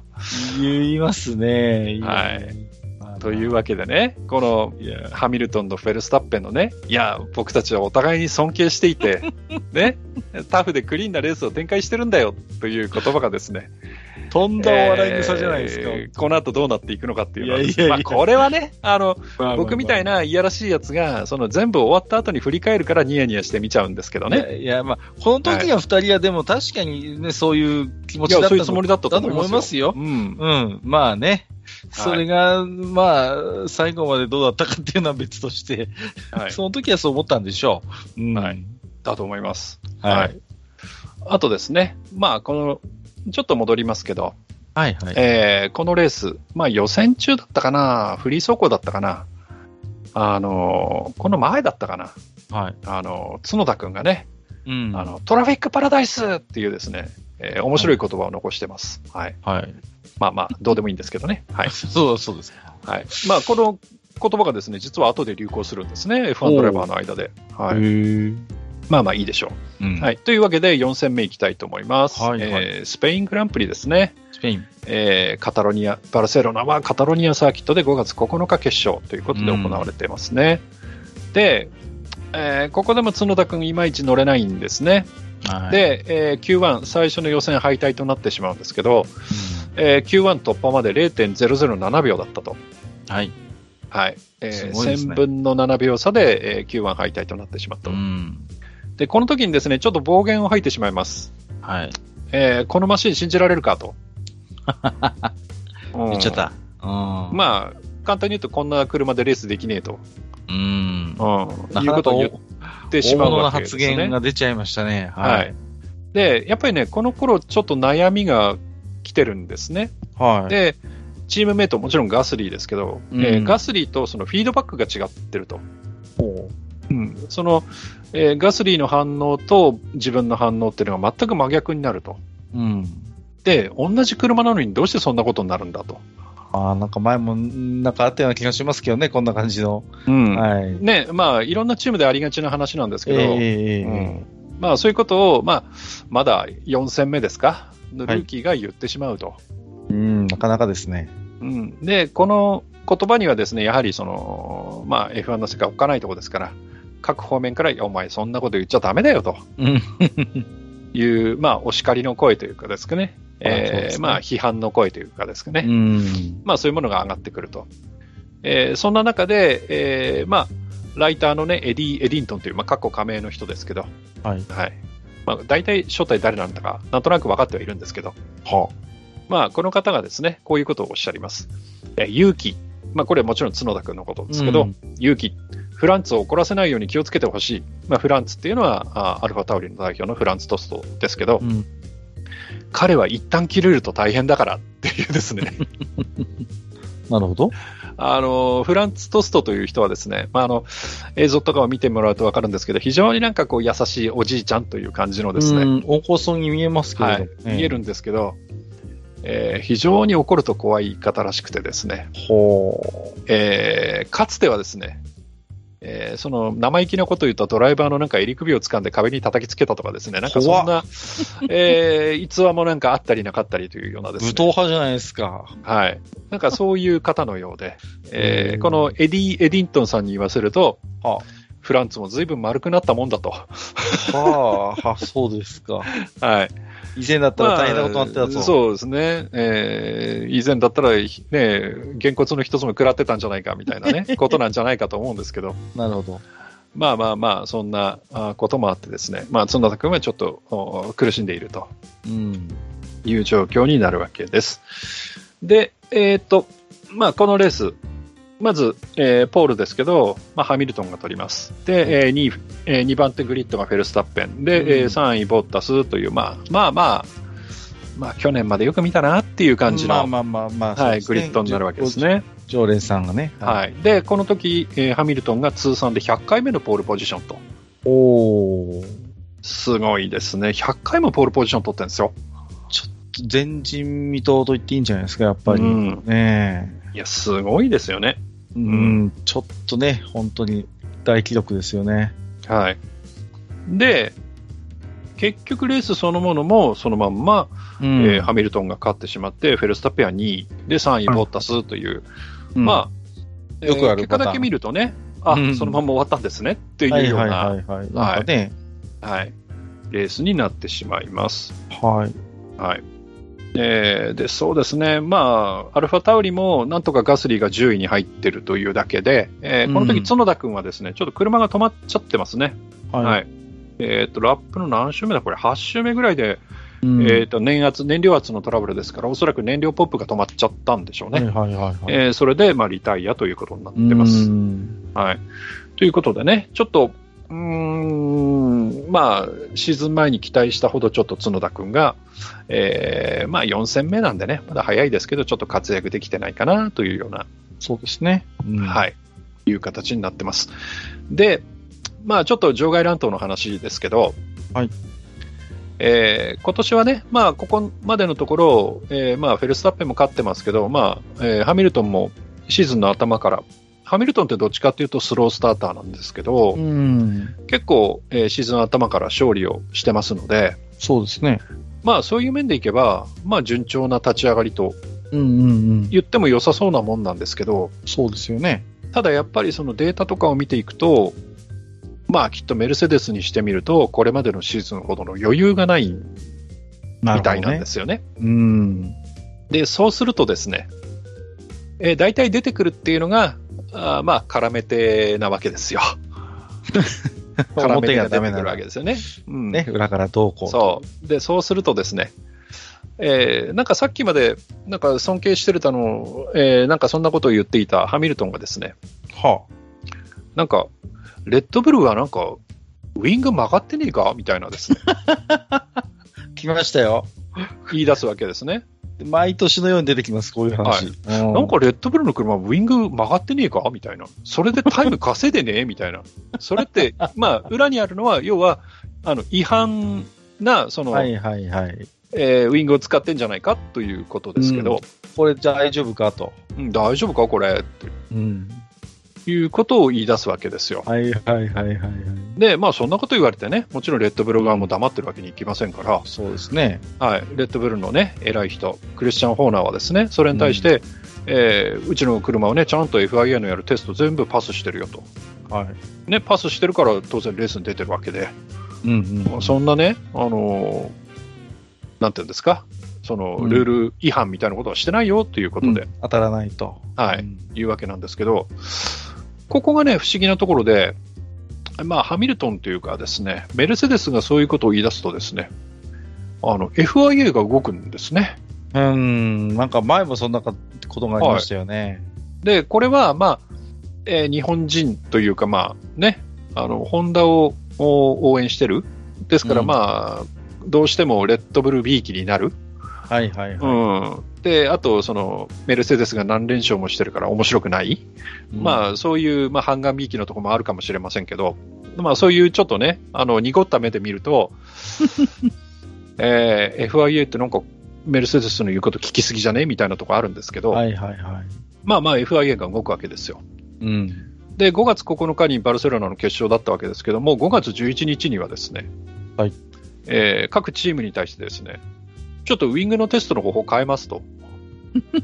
あれうん、ちょっとその、実際、まあ、ウィングが曲がるっていうか、たわむっていうかね、うんえーそそれが本当に本当なのかどうなのかっていうのをちょっと6月からやりますよということでですねおっと。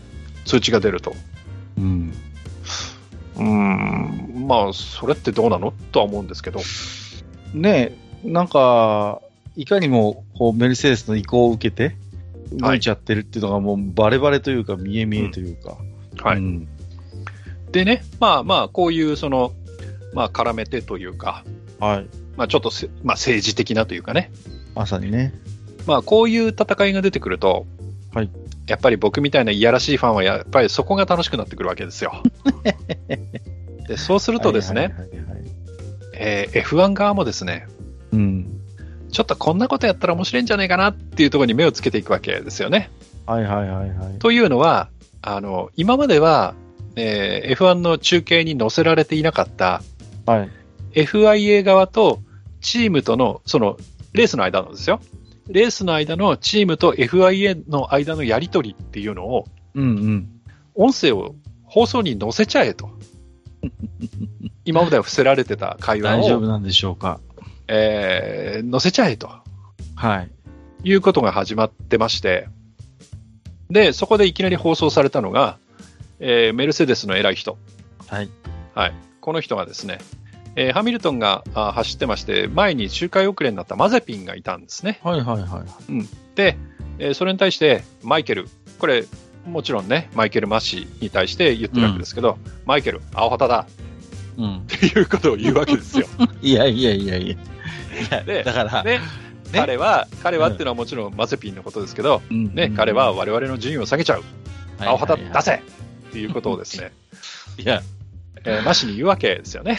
はい。もうさ、いや、ね、あの、弱ではい取りましたけど、この前、はいダメだって。 ダメよ、本当に。それあなたの仕事じゃないんだから、トトオルフさん。ねえ。ねい、やまあまあ、そういうことをえー言ってるのがバレてしまうというですはいね。はいはい。まあ、まあ多分あれでしょうね。はい。まあ、だからこ、まあ、F1 にしてみるとね、僕は逆にグッジョブかなとはい思うんやですいけど、や、まあま面白いなとは思うんですが、あ。でまあもねこそういうれ、ね、こういうのを流すようになっていきなり出てきたってことは多分これまでも言ってきたんでしょうね。こういうことまあを。もちろんそうでしょうね。もちろんそうなんでしょうね。もちろんそうでしょうね。それが今回もね、こうやって出てくるってことは多分これまでも数々言ってきたんだろうなというのは分か特ります。に、まあ、レーシングディレクターがチャーリーだった頃にうんうん、と、そのマイケル・マッシュに変わってからっていうのは、ちょっと変わってる可能性がありますよね。それはあるでしょうね、うんやっぱり。で、うん昔、は、その、例えばドライバーが何か不満があったときに、はいはいはい。あの、まあ、ピットに対して、チームに対して、チャーリーに言ってくれ、うんうんうんこうこうこうなんだけど、チャーリーに言ってくれ、みたいなことを無線で、うんうんうんえドライバーが喋るっていうのは確かに聞こえてたことはあるんですよね。はいはいはい。だから、まあ、チャーリーの時でも、まあ、チームからいろいろ、いや、これはこうじゃないか、ああじゃないか、うんみたいなことをえ言ってることはあったんでしょうが、まあね。うんただ、まあ、チャーリーっていうのはやっぱり各チームにね、信頼を置かれていた、まあ、長いことやってた方なんで、うんうんまあ、その方が亡くなってしまって、マイケル・マッシュに代わって、どうしてもね。うん、各チームが、えー同じように、チャーリーと同じように、じゃあ、マシに、えーリスペクトをちゃんと持って仕事をしてるかっていうのは、なんともハテナがつくところで、まあ、このトトの発言を見る限りでは、はい。やはりどうもそこには疑問符がつくわけうで。ん、っていうことですね。は。はいい。で、えーまあ、おやおやっていうことになってるわけですよね。はい。で、やっぱりその、まあさっきも言いましたけど、まあメルセデスにきっと余裕がないんでしょうね。うん。うん。で、あの、トト・ウォルフはですね、また余計なことを言うわけですよ。余計なことしか言ってない。余計なこと言うんですよ。はいはいはい。で、何を言ったかっていうと、うん。あの、レッドブルっていうのは、その、フォルクスワーゲンのグループと非常に緊密なつながりを持ってると。はい。うん。で、もし、レッドブルが将来ね、あの、フォルクスワーゲングループと提携をし始めたら、うん。ホンダはそれをどう思うんだろうね、みたいなことを言うわけですよ。 またそういうさ、うん。なんかこうね、ちょっと引っかき回すようなこと言うんですね。だから、まあ、この裏にはね、うん。せっかくホンダが何年もかけて積み上げてきた、その、知財、うんうん。テクニック、技術、そういうものを全部、フォルクスワーゲンに流しちゃうんじゃないみたいなことをちょっと、かく乱ですよね、これもね。うんこれはホンダとレッドブルの間にこうちょっとでも亀裂を入れようとしての発言なわけ ですよ。で、えーこの発言を受けて、どうも、えーマルコ爺さんはですね、はいはいはい。はい、ヘルムート・マルコさんはですね、かなりその、えーホンダに対して説明をしなければいけない時間を取ってしまったというこ とも実際にあったようですね。いやー。いやいや、そんなことないよっていうのをですそんなねね。当たらないと。うんはい、それ、はマルコさんが直々に出ていて、ホンダの方々に、えーどうやら説明をしたようだと。ちょっとなんかあれですねいうよう噂もありま すね。はい、ちょっと聞いてるのが悔しいですね、この。 なんかうんこそうなんですよ。う、うん、なるほど、でね。、あのーまあ、まあね、逆にというか、当然はい水面下でいろんなその駆け引きとかやり合いがあって、うん、で、あのーまあ、えー去年の、えー話でもしたと思うんですけど、まあ、ホンダが撤退しちゃうということで、はい。ええーレッドブルは自自前でそのエンジンをどうにかしなきゃいけないまあもとういね、うことれは、で、う。うんんで、えーエンジン部門を作ったわけですね、レッドブルは。うんで、そこに、えー要は、えーメルセデスの人とかを、要は引き抜きをかけてるわけですよ。はいはいはいはい。で、えーまあ、当たり前ですよね、新しい部署を作るわけだから、うんえー当然、なんていうんですか、自分のところから叩き上げで人を上げるわけにはいかなくって、他から即戦力持ってこなきゃいけないわけじゃないですか。もうそれはね、決まりです。でもちろん、ホンダの人も、まあ、移るでしょうけど、まあね、うんいう、なんつうんですか、こう能力の高い人もいれば、他のチームからでもね、そうそうそう。まあ、こう引き抜くなんていうことは当然、各チームやってる話で、人材はもう喉から手が出るほど欲しいわけですよね。で、やっぱトトにしてみると、それが面白くないんでしょうね。まあね、う。うんん、で、レッドブルはメルセデス HPP という、まあ、エンジン部門の会社というか、組織ですけど、はいそこからメルセ、要はメルセデスからレッドブルは100人スタッフを引き抜こうとした と。うんだけど、実際に移動したのは、移動っていうか、引き抜かれたのは15人だと、はいはいはいはうい。今の3倍のサラリーを提示したのにね、みたいなこと です。いうわけですよ。はあ。で、えー15人、たかだか15人のスタッフと、空っぽのファクトリーでは2025人に向けて、新しいパワーユニットなんか作れないだろうね、みたいなこと言うわけですよ。めんこくないですね、この人。本当に。 やだよ、親父だよ、本当に さ。こういうですね、もう揺さぶりというか、子供みたいなこと言うんですかね。けてくるんですよね。はい。本当に。まあね、あの、ですか役ね者役者ですから、この人は。まあ本当にまあ、本当にね。うんもう、そういうことを言うことで、まあ、周りがどう反応を示すかも全てこう、計算に入れて発言してるんでしょうけど。そうですね。うんうーん。まあ、内部にのひこう人としては、おそらく優れたその、まあ、マネージャャーというか、うんえー人物なんでしょうけど、ただその、うんえー引っかき回し方というかね、うーん。えーそういうものに関しては若干品がないかな と品はないですよ。は いそりゃね。うんはいうんうんうん。いうような、あーことも言えるかなとはいは思いま。すね。で、この時期ですね、ちょうど、まあちょうど、えーメルセデスに関係することですけど、はいあの、フォーブスといううんうん。雑誌がね、ありますね。えー世界のアスリート年収ランキング2021年版というのを出してまして、はいはいはい。えー1ドル110円の計算で、えーとですね、ルイス・ハミルトンさん、えー世界8位ですね。 8位。うんはい。えー年収が、えー日本円にして約90億円といやいやいやいやいいうや。ことで、えーそれでも8位なんですね。いや、上には、えー上がいるもんですね。なんか1位はですね、コナー・マクレガーという格闘技の方だそうあーはいはいで、はいはいこの方が198億円。で、2位がサッカー、あ、2位、3位がサッカーですね。リオネル・メッシとクリスティアーノ・ロナウド。ロこナのウド方々が143億、はい132億ですから、はい。まあ、それに比べると少ないですけど、それでも90億ですからね。ね、年収ですからね、障害賃金じゃなくて。い、うんやー、すごいです。ね、1%でいいからお小遣いくれないかなっていう話なん ですけどね。 はいえらい額になりますけど、1%でも。ははいい、まあまあ、そんな話でね。はい、えっと、カタロニア誰勝ったって話しましたっけカタロニアの結果はおっしゃっていただいたと思いますよ。はい、ハミルトンが勝ってます。ハミルトはンが勝ってますよね。い。はいというわけで、もうね、あの、各レースの結果、正直どうでもいいんですよね。い、やいやいやいや、はいそんな一応と いうわけで、あのーはい、言ってますえけーど。はい。年収のね、ランキング見てると、はいあのーハミルトンの1個上、7位にね、テニスあフェデのラーロジャー・でフェデラーがね、やっぱはりい、はい、はい、はい半。分銀してるんですよね。うん、まだまだ強いなって。まあ、でもこのフェデラーって選手も息が長い選手でね。でも、あれなんですね。ジョコビッチより稼いでるんですね。いこうややって見ーると。あのだと思いますよ。やっぱり帝王ですからね、フェデラーははい、はね。い、はいまは確かに全盛期は過ぎてるかもしれませんけど、い。うんまだまだスポンサー人気は一番ですし、うんうん、影響力っていうことで考えると、うん、やっぱりフェデラーじゃないですか、こうね、非常にこう、自分のブランドを立ち上げましたんでね、フェデラーはね。はい。こうそれでガンガン稼ぎまくってるんだと思いますよ。うんなるほど。はい。はい。解説ありがとうございます。いえいえいえ、好きなんで。はい。じゃあ次行きましょうかね。はい。えーモナコグランプリです。はいえー伝統のモナコ2年ぶりの開催ですけども、いやー、嬉しいですね。はい。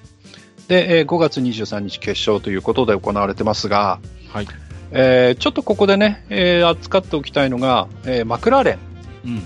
えーモナコ限定でですですね、えーガルフオイルというところがあスポンサーについてるんですけど、はいえーそこの特別カラーリング、うん。これをお車に施してきました。これどうですか見て。いやー、かっこいいんじゃないですか、うんなかなかいい。あのーうん、ちょっと古いオールドテイストなね、うんうんえーカラーリングですけど、クラシックな感じはしますうんが、非常にかっこいいと思いますよ。あの、うん僕はね、1年間これで戦えばいいのにと正直思いましたけいど、ね。やいや、本当に、はい。なんか、マクラーレンのなんかこう、非常に雰囲気にマッチした、はいうん、いいデザインですね。これは、うん、僕も1年間これでも全う然ん。ありだと本当思いにまねす、。この、なんていうんですか、この、当にね、ちょっとグレーっぽいブルーと、うん。うん、ね、うんオレンジがいいオレンジのコントラストですようね。ん、いや、非常に、これはすごいセンスがいいなと思いまはしい。はい。まあ、あの、見る方によってはね、あの、昔のフォードの色とかた。がこんな感じなので、あーははいいはいはいはい、はいなそれを思い出す節もあるかなといううんふうに思います。はい。はい。で、えーモナコグランプリなんですけど、えー、久々にこの言葉を言いましょうか。はい。俺たち。 出ましたね。、はいい。つ来るかなと思ってたんですけど。はい。はい。えーここで満を持して登場ですね。えー俺たちのフェラーリ。いやー、待ってました。本当に。はいもうえーなんで俺たちかというとですね、はい。えーこのモナコグランプリ、まあ予選が行われまして、正直、うんうんここまであまりそのトップに絡んでくることができなかった、うん。えー俺たちのフェラーリ。はいなんとなんと、はい堂々とですね、はいえールクレールさんがポールを取ります。やりました。素晴らしいですね。はい。やっときましたよ。ポールを取りました。はい。ですが、んですが、はい。はい。ポールを取った後、はい。えークラッシュしちゃうんですね。うん。はい。あの、壁にドーンと当たってしまうんですよ。はで、えーまあ、その時点で、実質予選は、えー中止になってしまう ので、まあまあ、えー自分で早いタイムを出しておいて、えー予選を、まあ、止めたというような、まあ、若干ちょっと裏技チックな感じもしないでもないんですが、まあまあまあ、ポールはポールと、あ。うん、まあまあね。はえーい。いうことで、えーポールになったわけですけど、よかった。まあ、クラッシュしちゃったわけですよ。まあね。うん。はい。で、車が横から壁にドーンと当たってるわけですよ。はい。でそうするとですね、うんもちろん、えーまあ、側は壊れちゃってるんで、まあ、交換はしますけど、まあ、ええええメカ大丈夫かと、やっぱりね。いわゆるエンジンとか、はいはいえはーい。その先のギアボックスとか、うん。えーその辺大丈夫かと、不安は残りますよね。はい、で、えーフェラーリの偉い人、マッティア・ビノットさんはですね、はい。いやもちろん危険性のあるものは全部変えるよ、うんうんうん。うん、変える変えるっていう。で、まあ、実際使えるかどうかっていうのは、ちゃんと確認をしてからねはいはい。っていうことを言って、ただ、そのギアボックスとかを交換してしまうと、あうのんグリッド広角のペナルティが来ちゃうわけですよ。ああ、そうか。なるほどね。で、そううすると、まあえーね、ここはモナコ、モンテカルロ、絶対に抜けないなんていうね、ねあの富士のアナウンサーの、えー名言が。ね名言がありますけど、す。はい。やっぱり抜きづらいところなので、まあ、できればグリッド広角したくない。そうですね。維持したいですよね。ポジションを。だからその辺っていうのはまあ難しいところもあるけど、はい。でもやっぱりね、あのリスクのあるものは当然交換をしなければいけないのでとということで、。まあ、ちゃんと調査するよということで、はいはいはい。えー一夜明けまして、はいまあ、決勝、うん。えー楽しみビノットさん、うんはい大丈夫お、いいじゃないですか。よかったよかった。ということで、グリッド広角なしでいけるよっおてーいう話になるわけですよ。素晴らしい。はい、で、えーレースが、まあ、スタートするというか、うん。えーこれも何度かこれまでもお話をしてますけど、レコノサンスラップという、うん。えーフランス語で偵察を意味するレコノサンス。で、はいはい。えーピットから出て行って、一周回ってきて、スタートグリッドに着くというラップがありますが、うんはいえーその最中に、うん。えーポールのルクレールさん、うん。ノーとですね、まさか。ノーノーと。はい。で、えースタートできずと。はい。はい。終了。終了。ということでございます。 何だったんですかね、これは。うんえーっとですね、はい、確かですね、えードライブシャフトはだったと思うんですが、それがダメだったとうーん。いうことなんですけど、はい。えーっとね、確かね、えーっと、右側をぶつけてるんですよね、ルクレールが。うん、で、えーフェラーリの偉い人、ビノットさんが言うには、えー左側のドライブシャフトはチェックしたと。左側。こう交換したんだったかな。で、それはあの、えっ、と、確か、えー関係ないんですよね。うんうんうんペナルティ関係ないんですよ。で、ギアボックスは大丈夫。はいで、えー左側のドライブシャフトは当たってないんで、うんうん。チェックしなかった。いやいやいやいやいや。、で、えっ、と、 壊れたのは、はい。えー左側のドライブシャフト いや、っていう話で、普通はチェックするんじゃないので、当たってなくても。もう、もう大きな声で言いたいじゃないですか。はい俺たちと。言いたい。俺たち案件じゃないですか、完全に。ね。あの、あもう僕の。の頭にはね、あのヘルメットかぶったね、あのなんかこう、ポーズをとってる猫さんの絵が頭に今浮かんでますよ、僕はね。よしよしっていうやつ。当たってないからこっちはよし、なんだかわからないけど、みたいな、うん大丈夫だからよしみたいなね。大丈夫そうだからよし、よしっていう。はい。現場猫じゃないですか。もう、何やってんすか、本当に。というわけでですね、はいえーせっかく、えーポールポジションを取ったにもかかわらず、フェラーリのルクレールはですね、えーまあ略称で DNS と言いますけど、要ははい。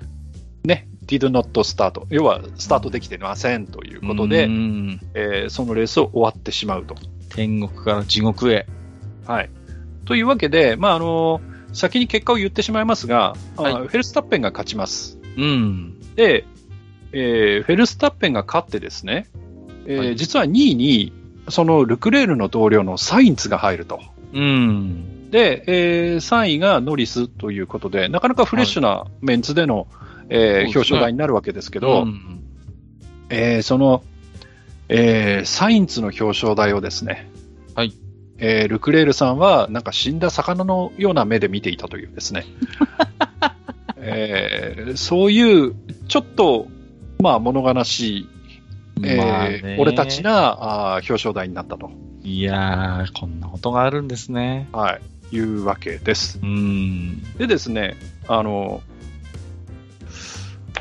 ここでもう一つ面白い、えーはいことが起きまして、ええまあもちろんね、俺たちがあまりにも面白すぎたんですけど、うん、そうですね。あの、ピットストップ時間2日っていう事件が起きまして、はあのですね、はえーまあタイヤ交換などで、まあうんなどっていうか、まあ大体の理由はあータイヤ交換なんですけど、あ、はい、はい、はい。えー現代の F1、えー非常にタイヤ交換が早くなっておりまして、そうですよね。まあね、前から話をしてますけど、えーレッドブルなんか2秒切る1秒9何本みたいなね、すごいですよね。とんでもないスコアあのスコアを叩き出して、えーレうんえーレースにまたね、えーマシンを送り出してるわけですけど、はい。えーメルセデスのボッタスさん、ダサい。あボッタスさん、えー入ってきます、えーうんピットに入ってきてタイヤを交換に来たんですけど、うん。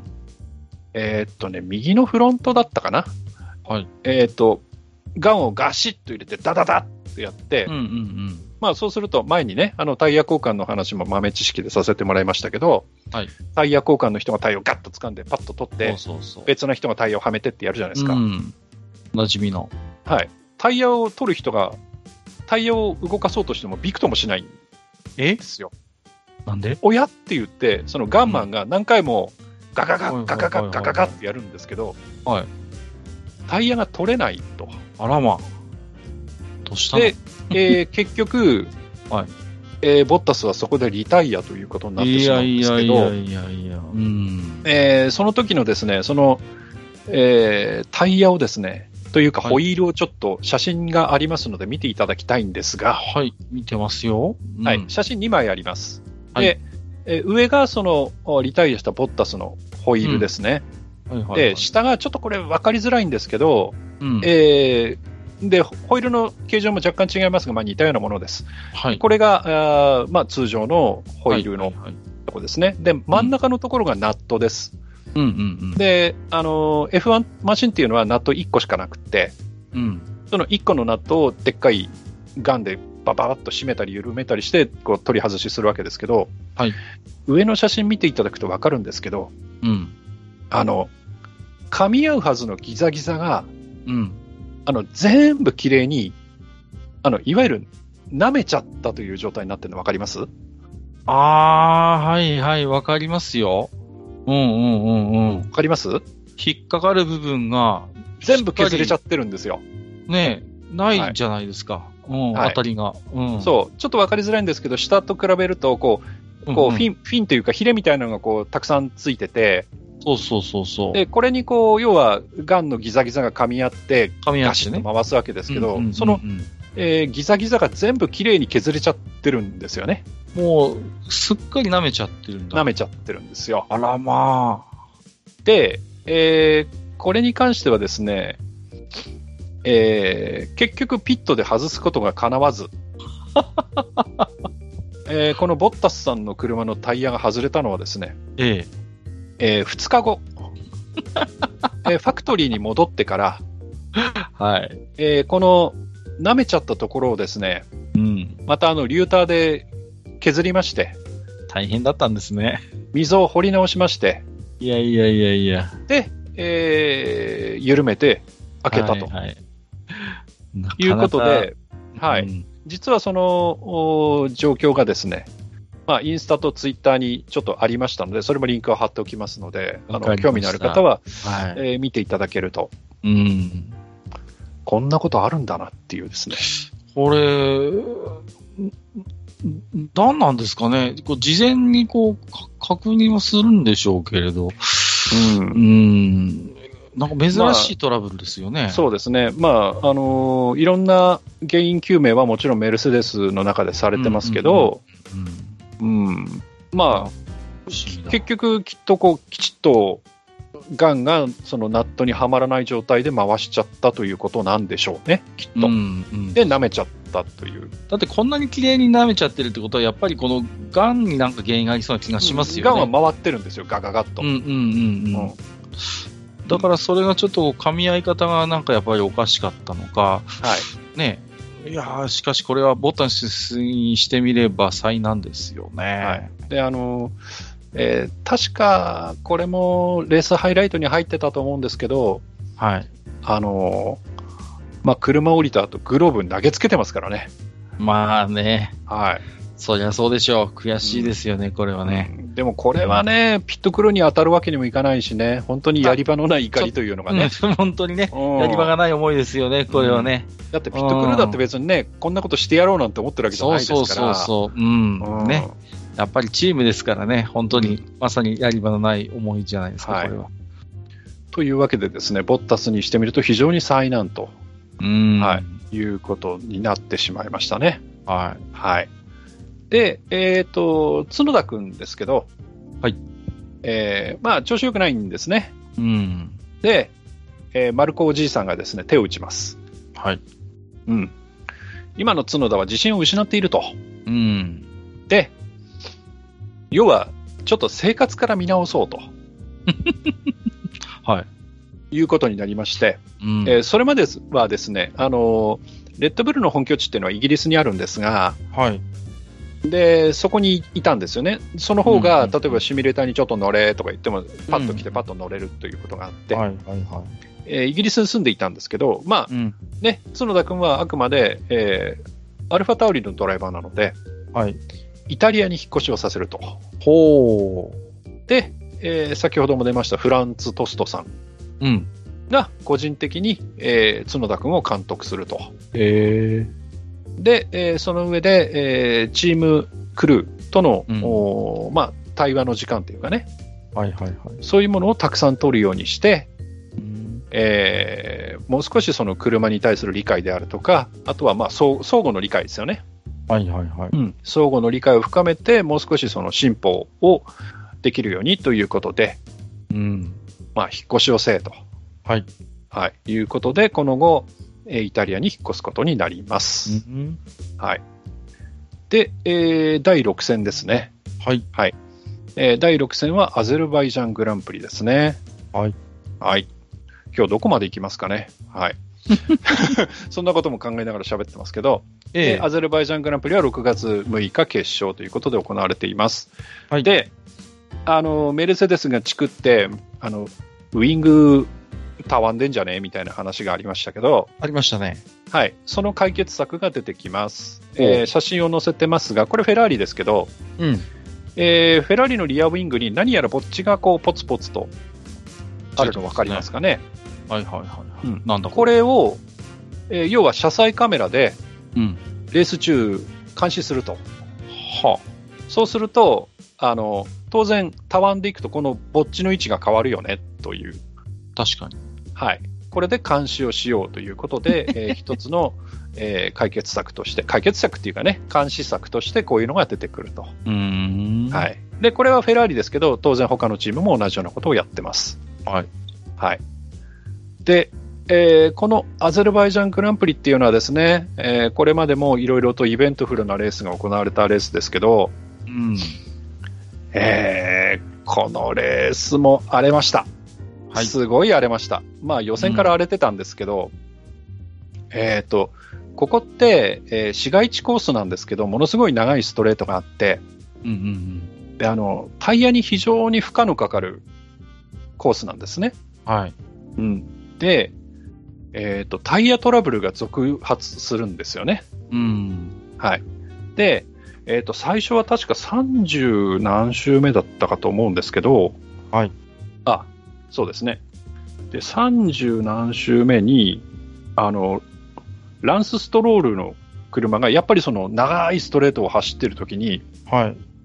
突然タイヤがバーストします。うーん、怖いですよね。リアタイヤがババーンとバースト。トして、吹っ飛んでって壁に当たると。はい。いうことで、えーここでは、えーセーフティーカーが出るんですね、はいはいはい。えー車を、えー片付ける間ですね。うん。はいい、で、えーこの時に実はトップはフェルスタッペンが走ってるんですね。はいはいはい。で、えーセーフティーカーが開けて、えーレースが再開後、はいはい、再開後です。うん。で、えーそこで今度はそのトップを走っていたフェルスタッペンのタイヤがまたストレートでバーストするというですね。何なんだろう、これ。うーん。で、えーこの時は赤旗中断とはいはいはい。いうことになります。ちょっと異常ですよね。はい、で、まあ、レースの流れを先に言っちゃいますと、はいえーそうなるとハミルトンチャンスじゃないですか。確かに。ライバルが消えました。消えました。はい。で、前にいるのはせいぜいペレスぐらいなんですよ。はいはいはい。これはもういけるぞと。チャンスですね。はい。ということで、えー赤旗の中断後、えー再スタートが切られるわけですけど、はい。えーこの時は、えっ、と、まあ、スタートラインからスタートしますよね。うんで、ガーッと、その、やっぱりストレートあるんで、で、ガーッと走ってって、最初、1コーナーが90度カーブなんですけど、はいそこで、おハミルトン前に出たっうんうんうんて。いう感じになるわけです。はい。ついあにやっぱりここでハミルトン1を取ってきたか来ーったてな思うと。んですけど、けど、そのハミルトンが、はいえーカーブを曲がれないまままっすぐずずずずずずずず えー最下位に落ちるというですね、何なんですかね。はいえー中断後の再スタートでそんなことが起きましうて、ーん。えらいこっちゃ。はい、で結局ですねこのレース、勝つのは、えーレッドブルのチームメイトであるペレスうーん。彼が優勝するというですねある意味番狂わせ、なんとなんと。はいうんというレースに終わるわけですけれどもはい。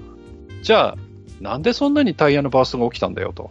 いや本当にね、ちょっと異常ですよね。はい。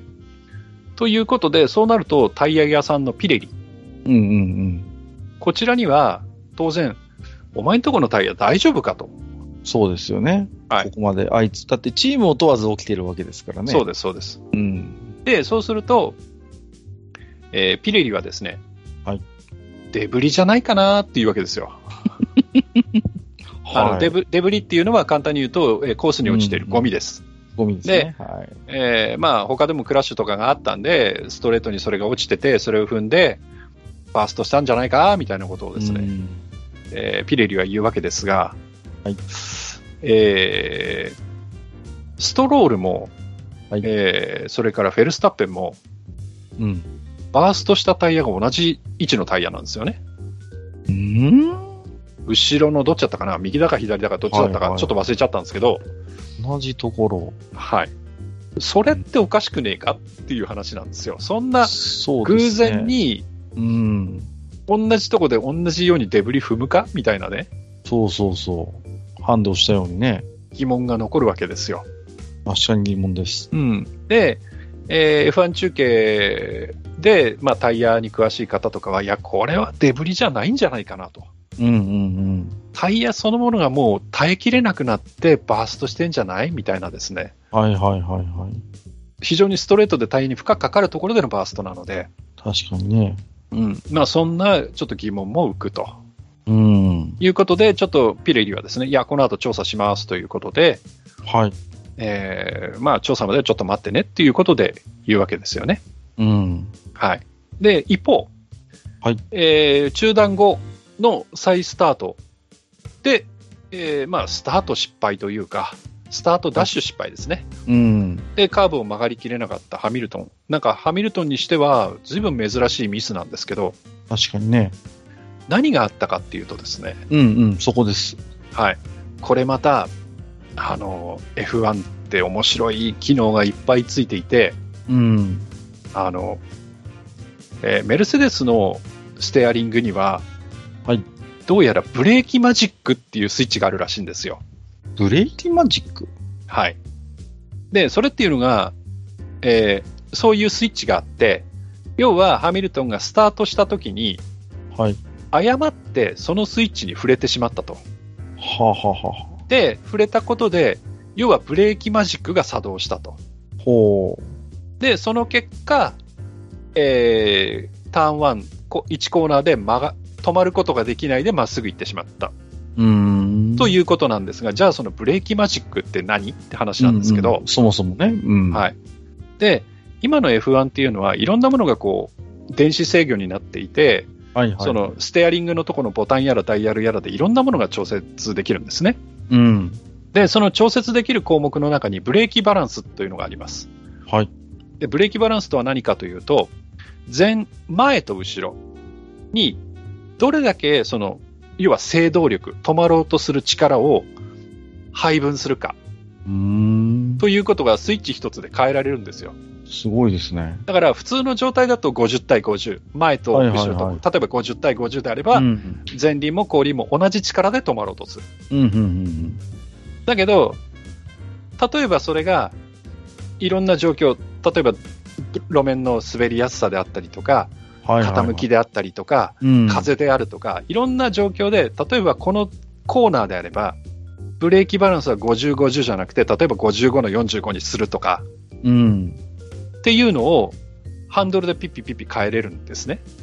すごいですよね。で、実は F1 ドライバーって、うん。その、それぞれコーナーが来るごとに、そのブレーキバランスっていうのを全部調節してコーナーに入ってるんですけど、すごいことやってますよね、冷静にもちろんね、同じバランスでいけるとかは変えないですけど、うん。例えばここのコーナーは50、50、次のコーナーは例えば64、はいいやはい。うんその数字はちょっと分かんないですけどね、次はうん55、55、45とかっていうのをこうパッパッパッパッこう切り替えをしながら走ってるっていう、すごいことをやってるんですが、じゃあそのブレーキマジックって何かっていうと、はい。例えばセーフティーカー中っうん。ていうのはタイヤとかブレーキって冷えちゃうんですよ。そうですね。カーボンブレーキっていうブレーキは冷えてしまうと効かなくなるので、うん。ある程度熱をかけてやらなきゃいけない。はいはいはということで、走ってる間に、そのブレーキバランスを極端に前側にする。い。はいはいはということで、その前のブレーキを温めるというモードらしいんですよ。それがブレーキマジックらしくって。い。ほで、それにスタート、再スタート直後にそのボタンに触ってしまったがために、う。うんうん。ブレーキバランスが前目になっちゃって、前しかブレーキが効かなかった。ああ、そうか。ので、止まりきれなくって、うん。行ってしまった。はいはいはということが起きたと。い。うん。いうことでですね、えーハイテクマシンゆえのそうトラね。ブルと。どんどんやっぱり複雑になってるんでしょうね。はい。しかしということで珍しいですよね。はい。あの、名手とも言えるね、ハミルトンがそんなうんことになってしまうというのは。だからうん本人もどうしてか分かんなかったみたいですね。ああ、そうですか。うんな今何があったんだみたいなことで。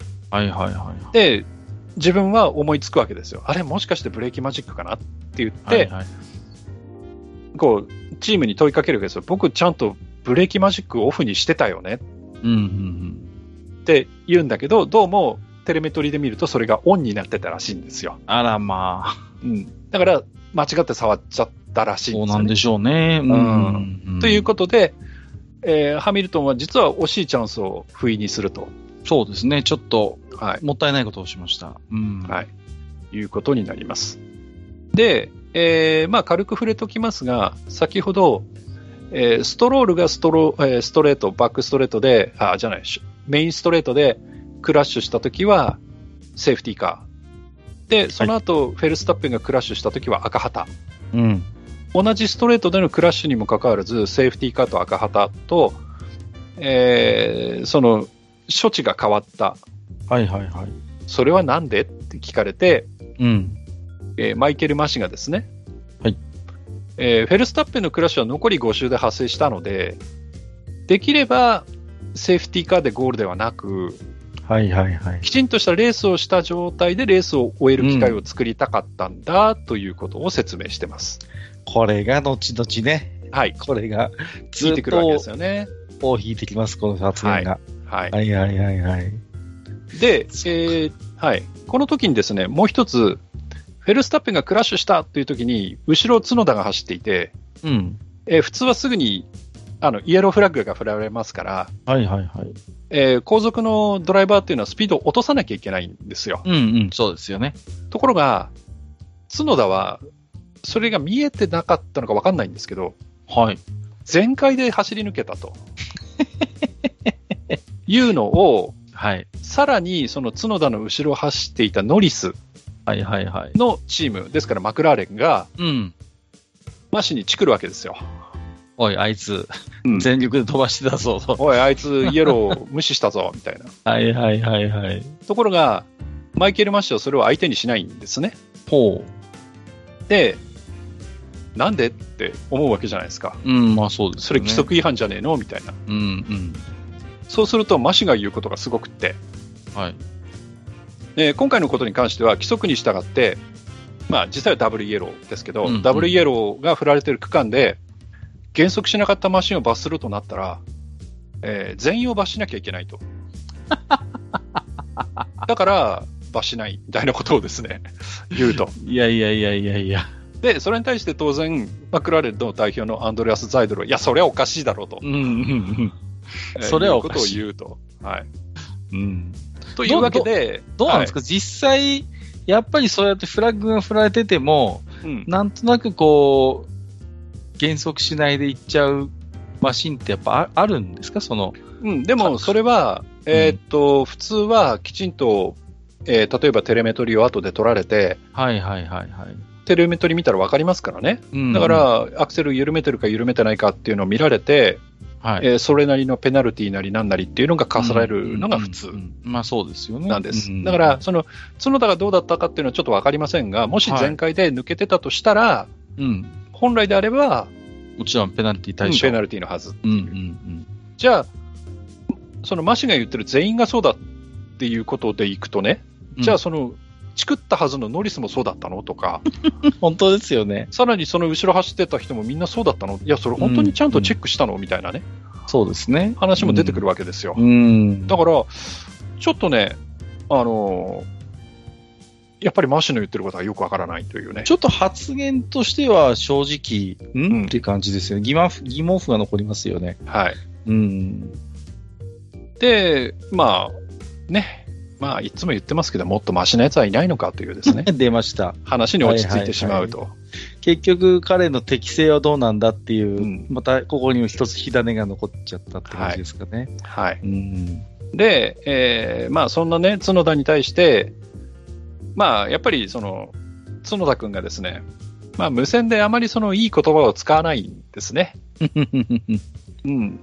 で、そうすると、まあ、スカイスポーツのラルフ・シューマッハっていうあの、ね、ミハイル・シューマッハの弟ですけど、はいはいはい彼があの、いや、そんなことを言っちゃダメだよと。うんうんで、ちゃんと、やっぱりエンジニアとの間には、ちゃんと礼儀を持ってね、うんえーちゃんとした言葉使わなきゃダメだよっていうことを言ってて、ね、あの角田君、もしいい結果が出なかったら、今晩の寿司はなしだぞみたいなことを言うら言ったらしいんですよ。あ、そうですか。で、それっていうのは、うん。その、まあ、角田君、どうもお寿司が好きらしいんですけど、ほで、それをラルフが知っていて、ね、うんその、ひどい言葉ばっかり言って、結果残せなかったら今晩寿司食べるのはダメだぞみたいなう。うんうんことなんで、それは別に大丈夫じゃねえかなって思うんですけど、うん。うん。最近はめんどくさいですね。なんかそれはアジア人に対する差別発言だっていうですね、えなんか吊るし上げをラルフが食らうというですね。ちょっと我々の感覚としては、あまり理解いや、でだきからない。めんどくせえなっていう話なんですけど、なんか、だから過剰にさ、んその、いや、ね、はい。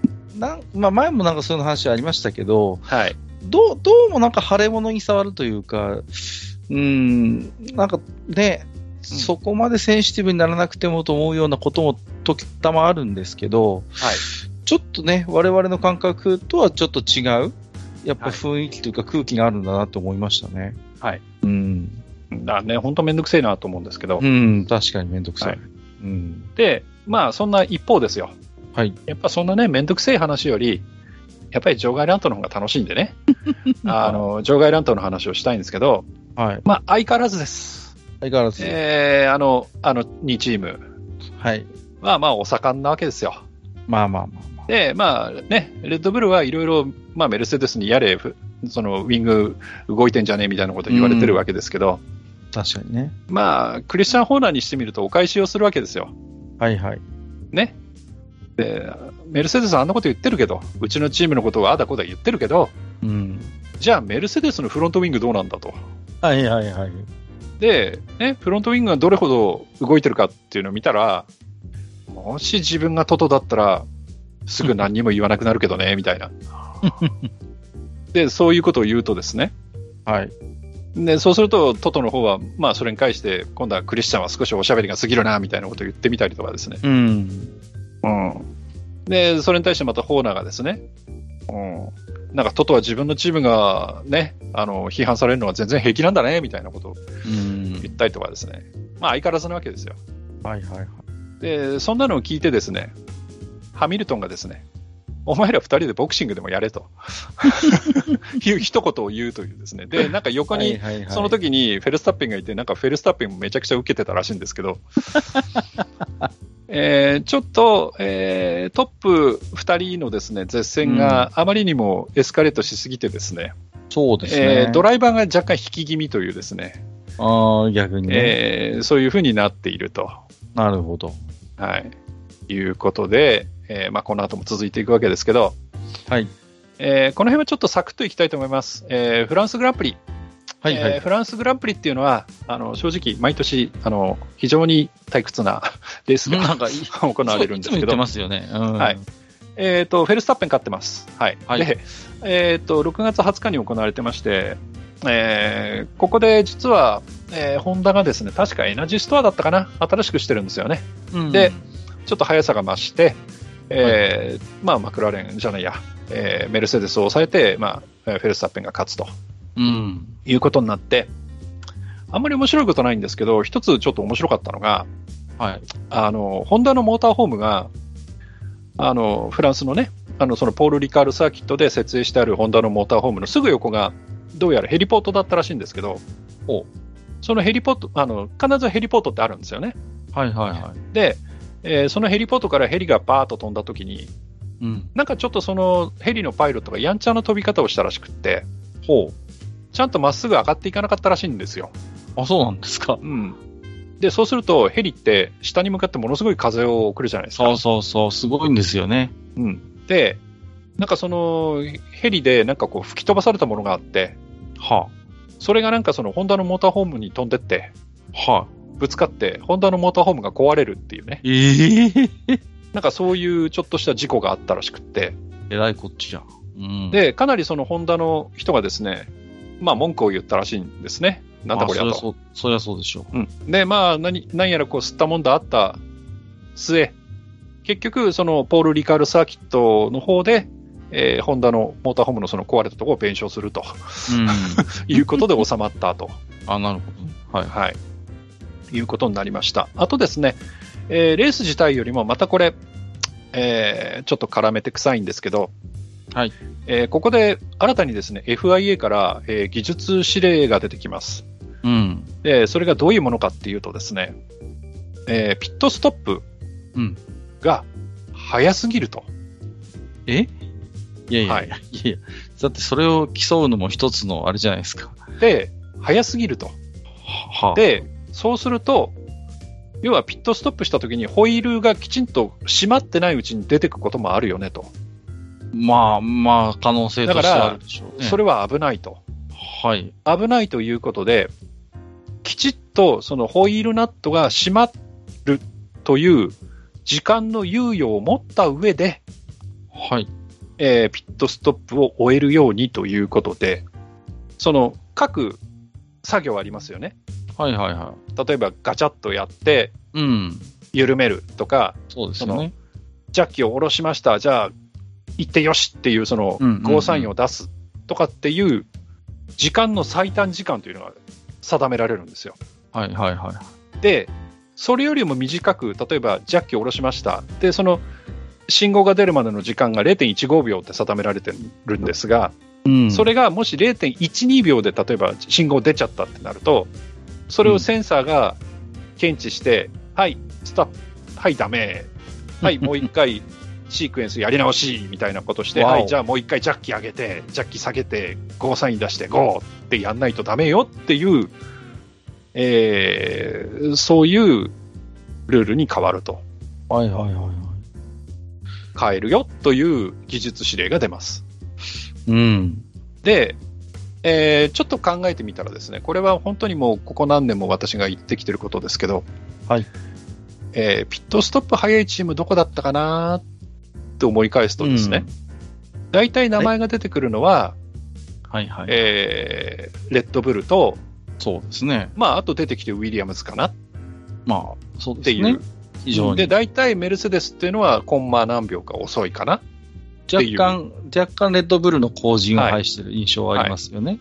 というとことは、は、こういうピットストップのタイムを遅くするというはい技術指令書が出たということは、一番割を食うのはどのチームだろねう。で、そのチームが割を食うと得するのはどのチームだろえ、う。ねえ、あれということを考えるとですね、またこれなんか裏から絡めてでなんかやってねえかというですね。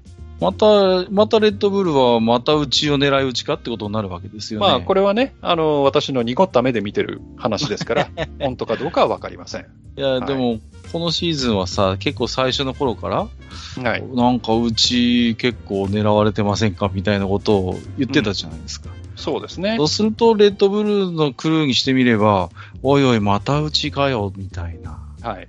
ところは当然あるでしょうね。はい。そうですよね。うん。はいまあ、真実は闇の中とまあまあまあね。はい。怪しいもんだ。じゃあ、はい8戦目いきましょう。で、えー8戦目、9戦目はですね、はいえー同じサーキットで2連戦ですね、うんうん。えーレッドブルリンクで、えーやってます。で、はい6月27決勝がシュタイヤーマルクグランプリで、うんえー7月4日決勝がオーストリアグランプリとはい。いうことで、えーまずシュタイヤーマルクですけど、うんこちらは、えーフェルスタッペンが、ね、ホームグランプリということで頑張りまして、えーそうでしたねポール2フィニッシュで勝つと。うん。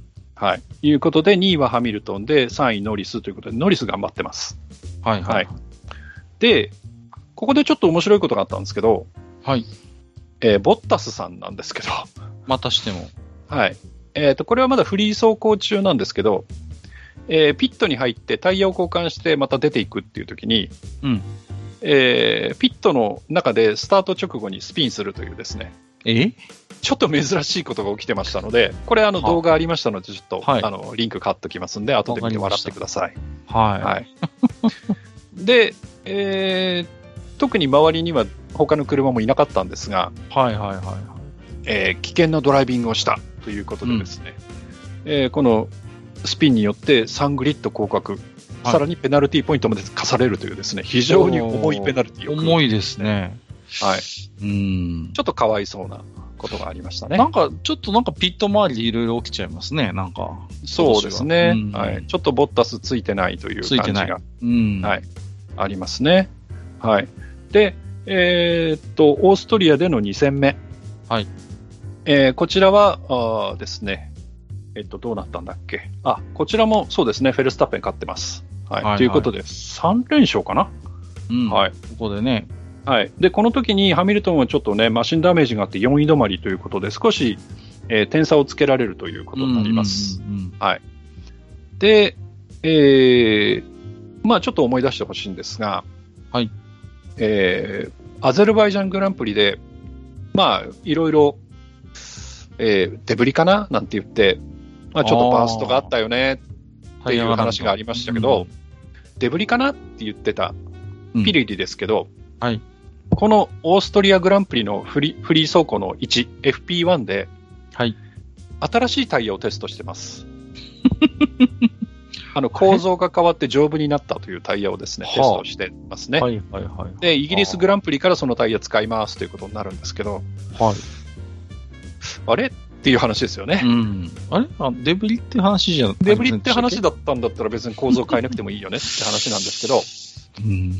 えーちょっと構造を変えてきたということで、えーはあそれをイギリスから使いますということです。ああ、そうでです。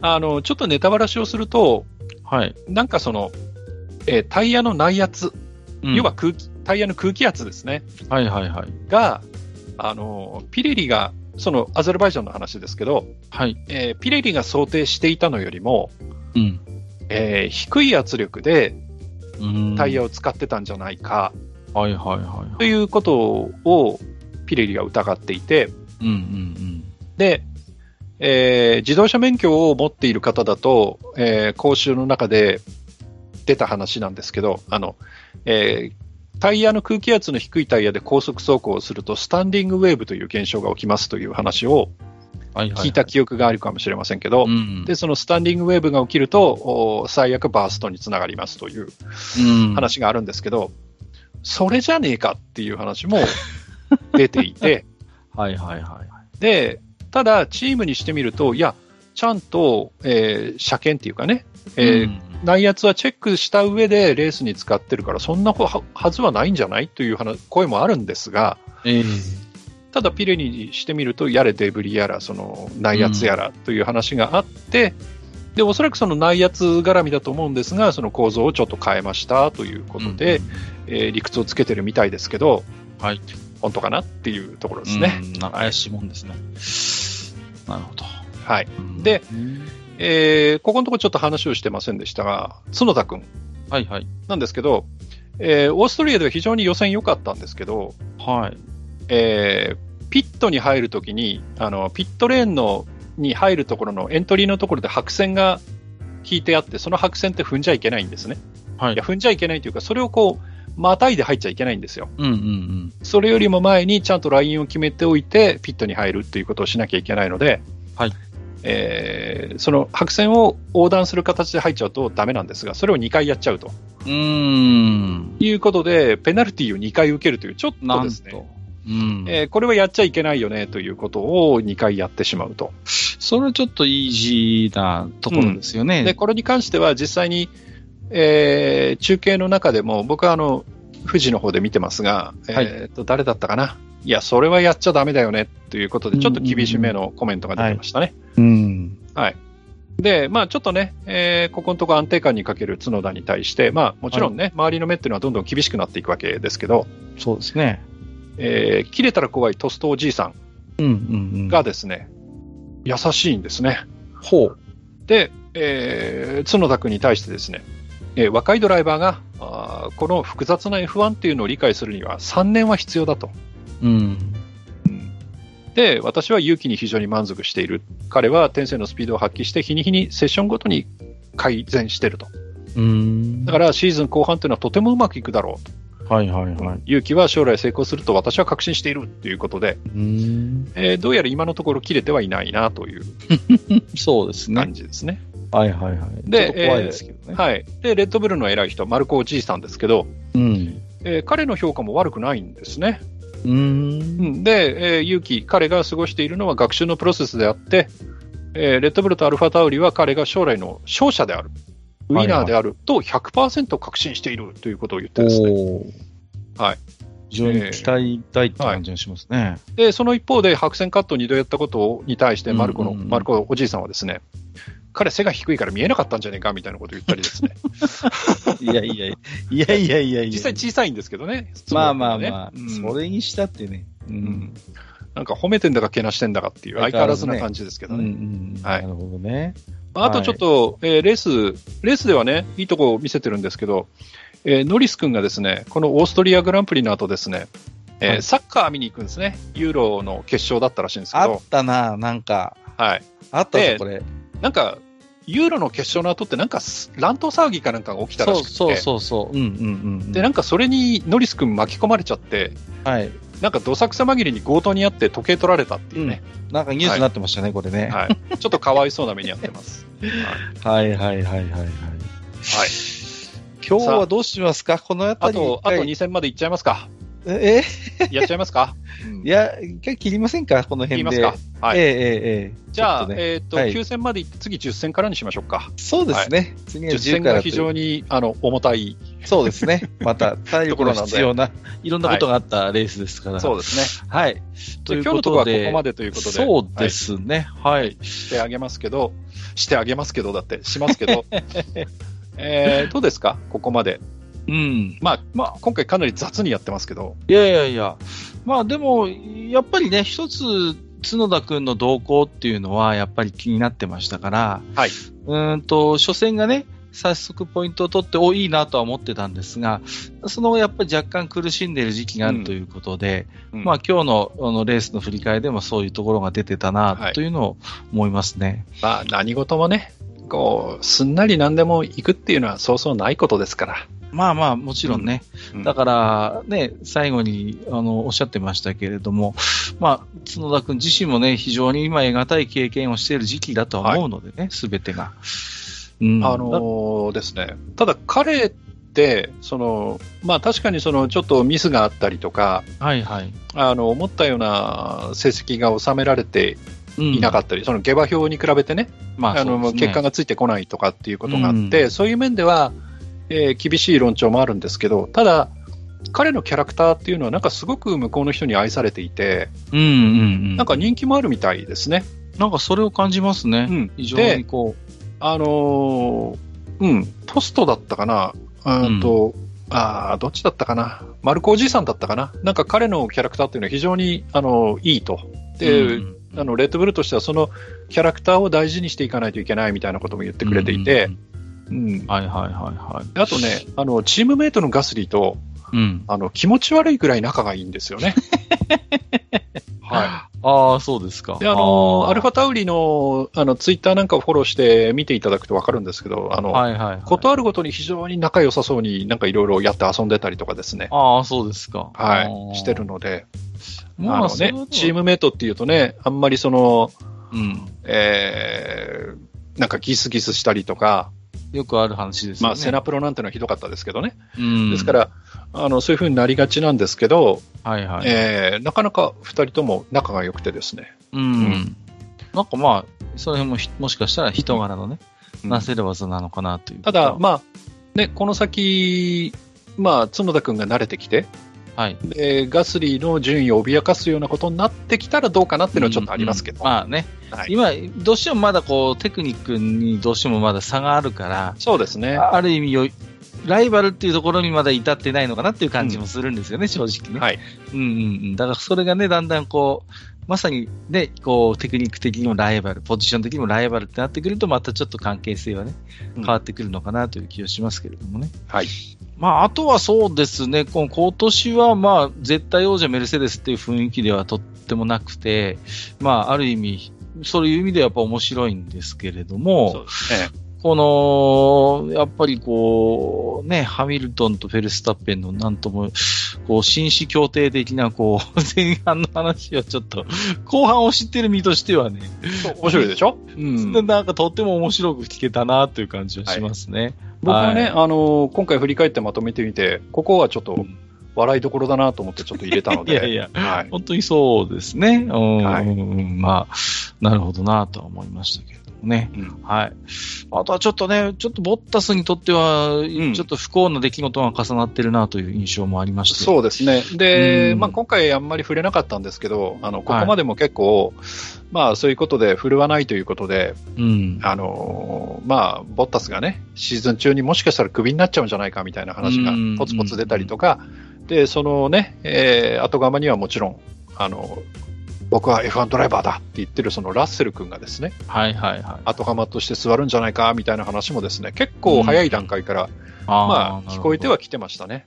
うう。ん、なるほどね。はいえーありがとうございます。ということで、えー本日はですね、えっ、と、第1戦から、えー第9戦ま9で戦ですね。。はい。はい、バーレーンからオーストリアまでですね。はいえーと、駆け足にはなりましたけれどもね。はいえーと、マスターにあれこれと振り返っていただきました。本日もありがとうございました。はい、ありがとうございました。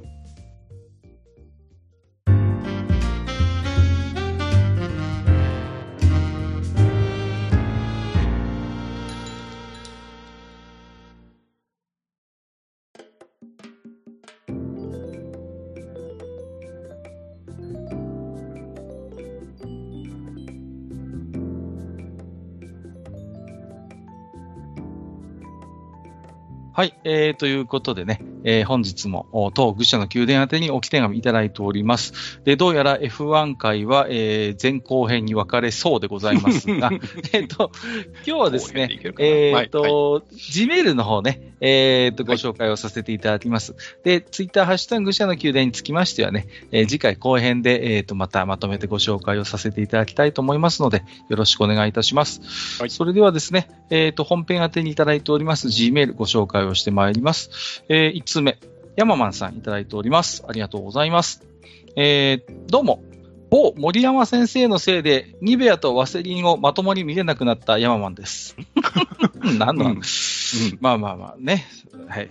確かにわわかりますけど、えー前回投稿した話が言葉足らずでうまく伝わらなかったので補足しますということで、えー初代グランツーリスモは接触しても減速することがなかったので、コーナーを減速せずにインに突っ込み、連邦の白い悪魔のごたる他者を踏み台にして曲がるというテクニックも、へったくれもないやり方で遊んでいた前提があっての GT2 での変更により、えー安全運転に帰結する話なのですということで、あー、なるほど。はいはいはい。えーおかげで基本通りスローイン、ファストアウトをすることで、マシンパワーに頼れず、レースに勝てるようになりました。ということで、はいはい。ありがとうございます。ということでね、いただいておりまして、これ前回のちょっと置き手紙のね、えなるーほと、どフォローということで頂戴しておりましたけども、えー初代のグランツーってそうだったんですね。全然、すいません。うんそんな認識がなかったんですけれども、えーそんな形でこう、 えーなるほど。うんうんうん。あんまりね、私はね、ま、これ前も話しましたがね、グランツーリスモってそんなに遊んだ経験がなくて、実はね。ううんん。そうなんですよね。別に、まあ、あの、ナムコビーキというわけではなかったんですけれどもね。はい。だから私もね、数えるぐらいしか遊ん、GT2 はちょっと遊びましたけれどもね。うん。なんか、個人的にはね、あんまり合わなかったというね。うん。なんか逆に綺麗すぎてなんかね、気持ち悪いっていう、妙な 助言症がありましたけれども。う。ん。はい、ありがとうございます。えーっとね、あの、山本直樹先生をね、あの、無事、えーエン ジェルクラブでのお連載も終了しましてね。はいあ、。そうですか。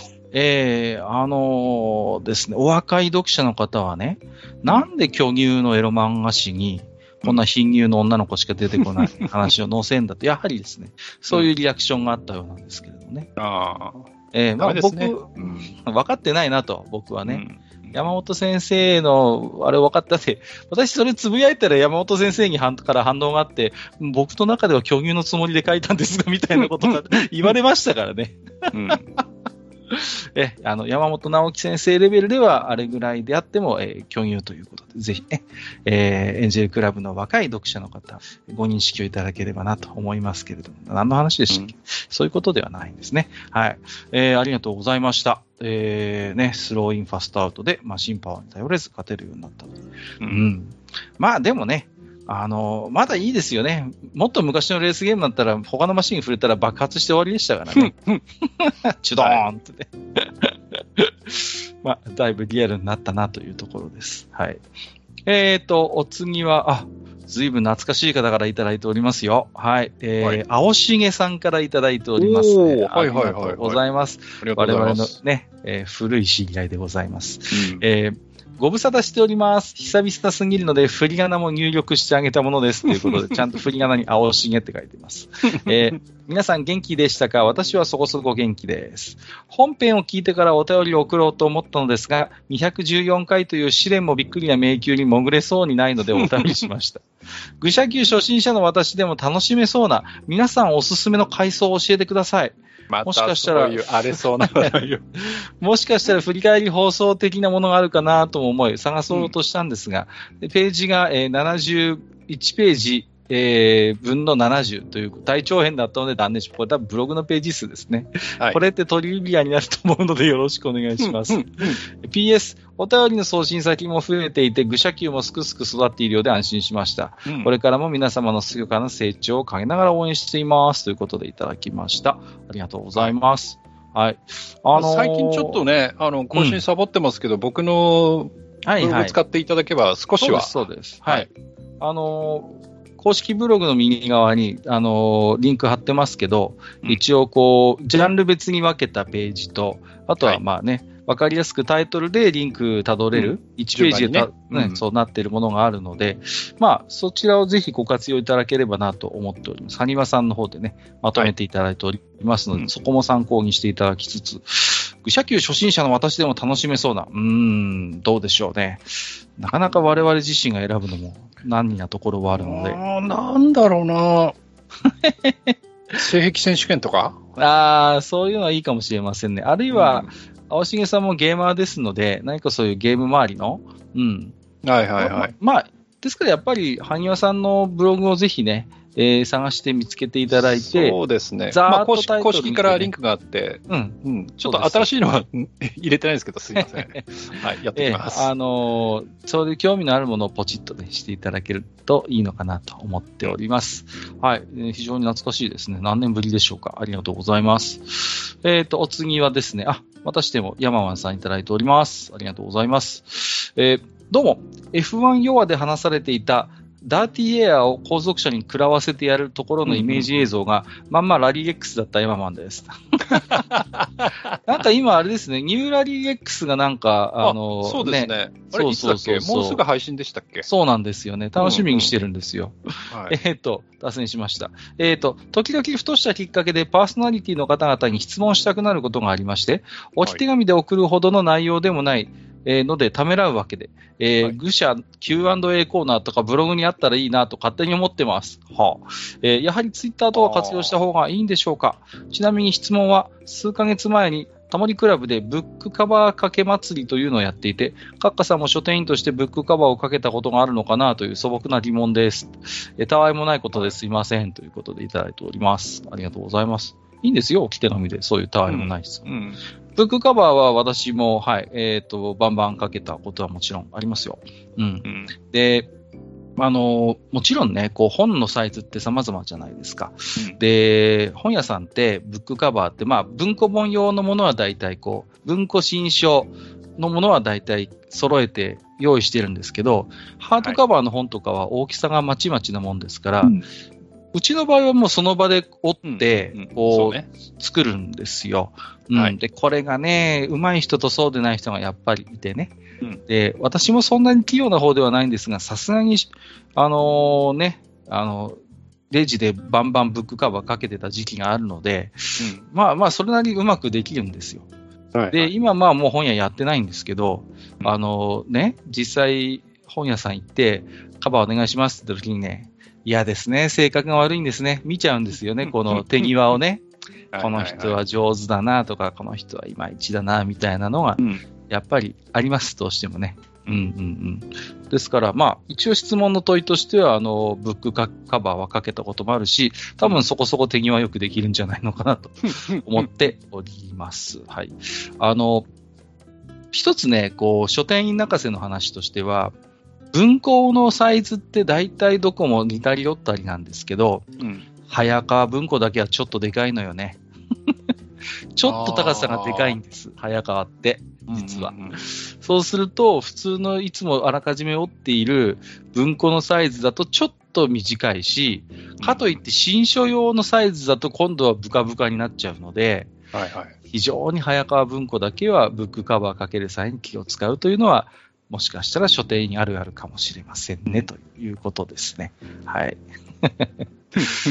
ちなみにマスターはあれですか本屋さんで本買った時にブックカバーはしてもらう方ですか、あ、してもらいますよ。ああ、やっぱりそうですか。あ、のー読んでる間、はい。やっぱり汚しちゃうことあるんで、ええええええだから、あのーブックカバーかけてもらってますね。はいはい、はい。で、あの、自分の行ってる地元の、あの、ダメな本屋さんは、あの、ブックカバーと一緒にしおりつけてくれるんですよ。ああ、なるほど。だから、それが欲しくって言ってる感じ。はいはいはい言ってるっていうか、頼んでる感じ。わかります、うわんかります。で、そブッう、クカバーとど同じ色のしおりをつけてくれるので、いいですね、それはね。うんで、うん色も選べるんですよ。おお、うんそれはサービスいいじゃないですか。はい。うーん、なるほどね。今ね、その、文庫本にこうスピンって言いますけど、あのね、紐がついているものって、本当に少なくてね、ないね。うん。かたくなにやってくれるのは新潮文庫ですね。新潮文庫は未だにスピンがついてますけど、あ今多分、ほとんどの文庫のレーベルは、ああいうスピンつけてないんだと思います。うん。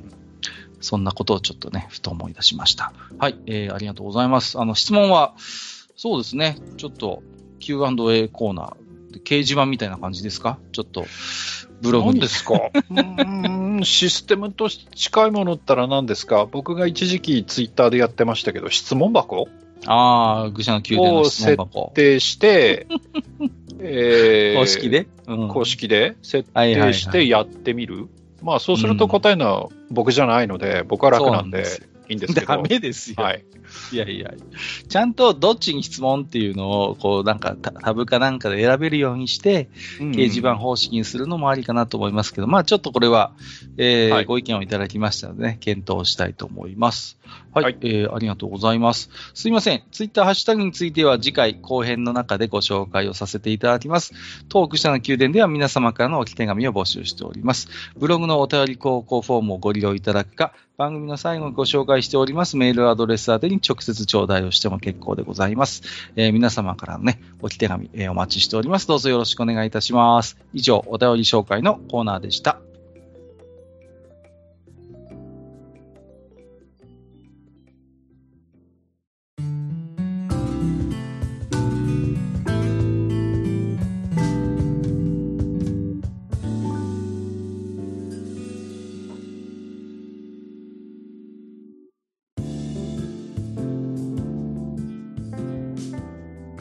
はい、今日はですね、えーっと、はいモーションウォーターメロンジュースを飲みながらで すね、F1 回やってきましたけど、あの、これはね、はい。美味結局どうなんですか美味しい、うーん、あの、100%ウォーターメロン、まあ、スイカってなってるんですけど、はい。やっぱりあの、スイカの食感が欲しくな るね。っていう感じで、いや、味はね、そんなうんまずいって感じはないんだけど、はいはいはいはい。若干あの、スイカのなんつうんですか、生臭さみたいなのもあって、はいはいはいスイカだ。なーっていう感じがするんですけど、そうなるとやっぱり、ちょっとね、うんう、ん、うん食感が欲しくって、ちょっと、シャーベットにしたらどうだろうとかね、そんなことを考えな がら今日やってきましたけども、はい、今日はこの辺でお開きと、ははいい、したいと思あいりまがす。とうございます。はい。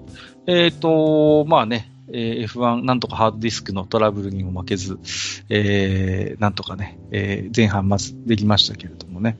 はい。あのー全然話違う話をするんですけど、あの、最近ね、えー実はニュースがありまして、えっ、と、2月の1日から、あのー Amazon プライムビデオにですね、えー世界名作劇場の18タイトル配信決定ということで、おっと、はいえーあの出ておりましてですね、はいえー結構おー名作が今、えーアマプラで見放題ということで、あのフランダースの犬とかね、えー母を訪ねて三千里、アライグマラスカルといったような、割とまあ、あの、古い頃のものもありますし、かと思えばね、まあ、まあ、もう古いんだよ、古いっちゃ古いんですけど、七つの海のティコとか、ロミオの青い空とか、結構ね、あーうん、割と新しめな、あのーものも入ってるんですよ。ううんんうん。で、世界名作劇場って、まあ、マスターもよくご存知かなとは思うんですけれども、はい。うん。まあ、なんていうのかな、非常にこう、安定してるのよね、こう、アニメのクオリティとして。うん。ああ、まあで確かにね。う。ん、で、原作がきちんとある、まあ、結構脚色が入ってるものもあるんですけど、うん、そう基ね。本的に、まあ、いわゆる本当に児童文学として、えーな名作、まさに名作とされるものを、うんえー下敷きにした作品が多いので、まあ、はい。お話としてのやっぱり面白さというのも、うんあのーまあ、折り紙付きなのかなということで、うん、うん。うん小さい頃結構これを夢中になって毎週見ていた人も多いんじゃないのかなと思うんうですよ。ん。うん。マスターなんかはあれですか、こう、名作劇場でこれは見たな、みたいなのあったりしますうんと、ハイジって名作劇場でいいんだっけハイジは名作劇場になる前だと思いますね。ですよね。うん。なってからだとなんだろフランダースの犬とか、母を訪ねて。う。そうか。。フランダースの犬ですね。で、あれ、はいはい最終回が嫌で嫌でしょうがなくって。あーあのね、本当に、うんもう、あのね、今の人、わかんないと思うんですけど、社会現象になったんですから。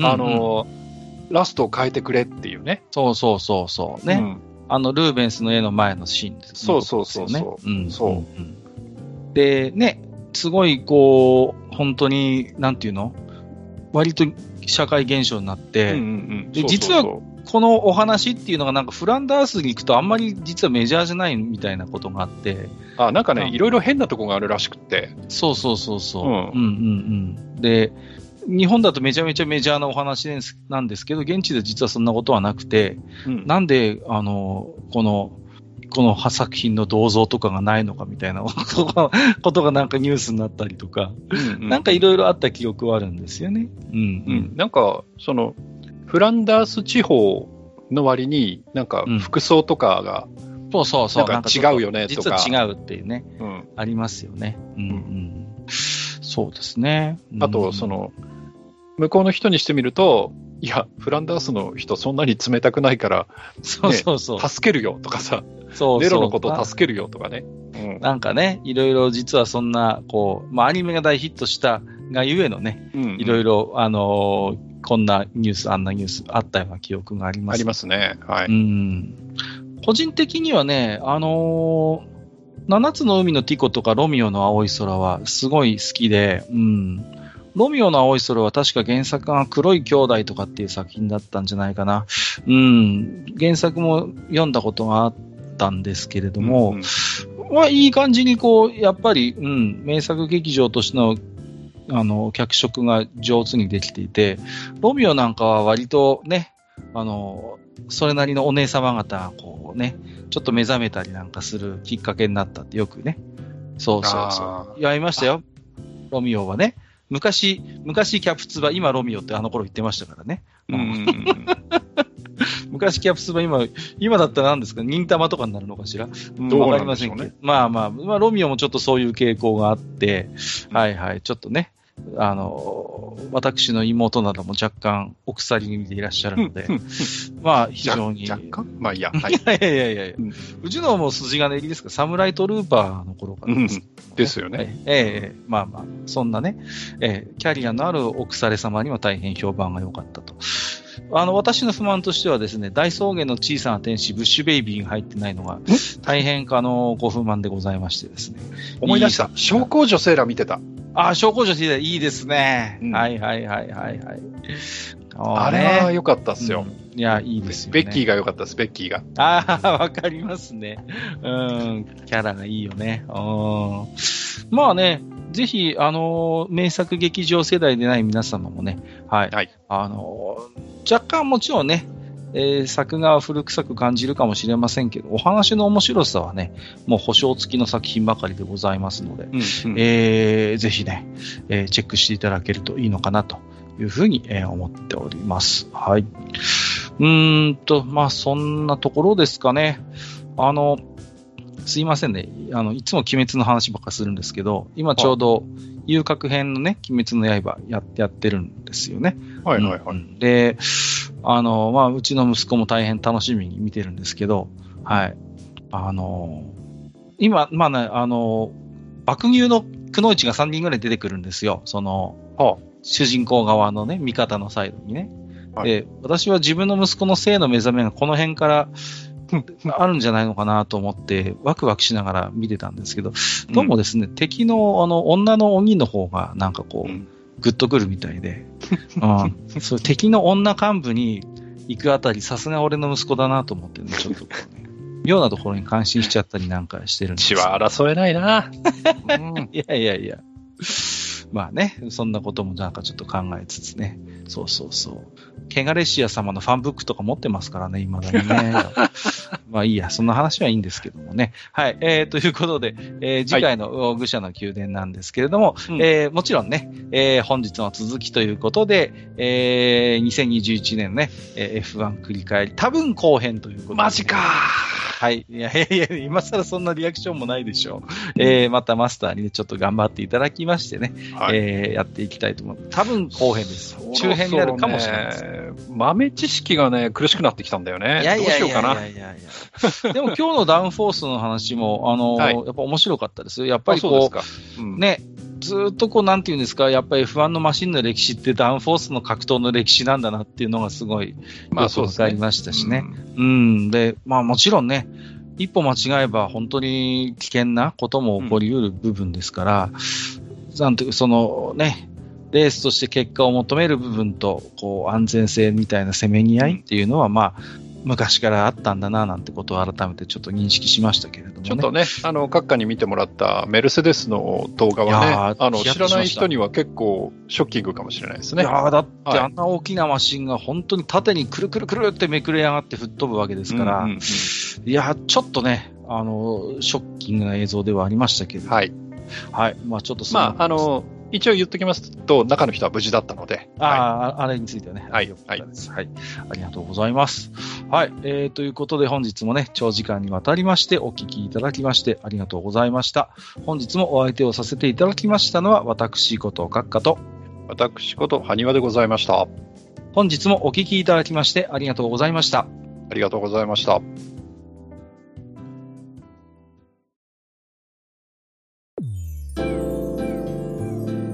北国にひっそりと佇むバー、愚者の宮殿。当店の名物は、おっさんたちのヨタ話、ゲストの愉快なお話、そして何より、皆さんが置いていってくださる置き手紙でございます。置き手紙は、ブログの投稿フォーム、または電子メールにて受け付けております。メールアドレスは、mail.foolpalace.com。メールのスペルは、mail。プールパレスのスペルは FOOLPALACE でございます。また、ハッシュタグ、愚者の宮殿をつけてツイッターでつぶやいていただきますと、我々がそのツイートに食いつく場合がございます。ちょっとした感想でも、長文でも、形は問いません。あなたのお話をネタに、我々と酒を組み交わしてみませんかお便りお待ちしております。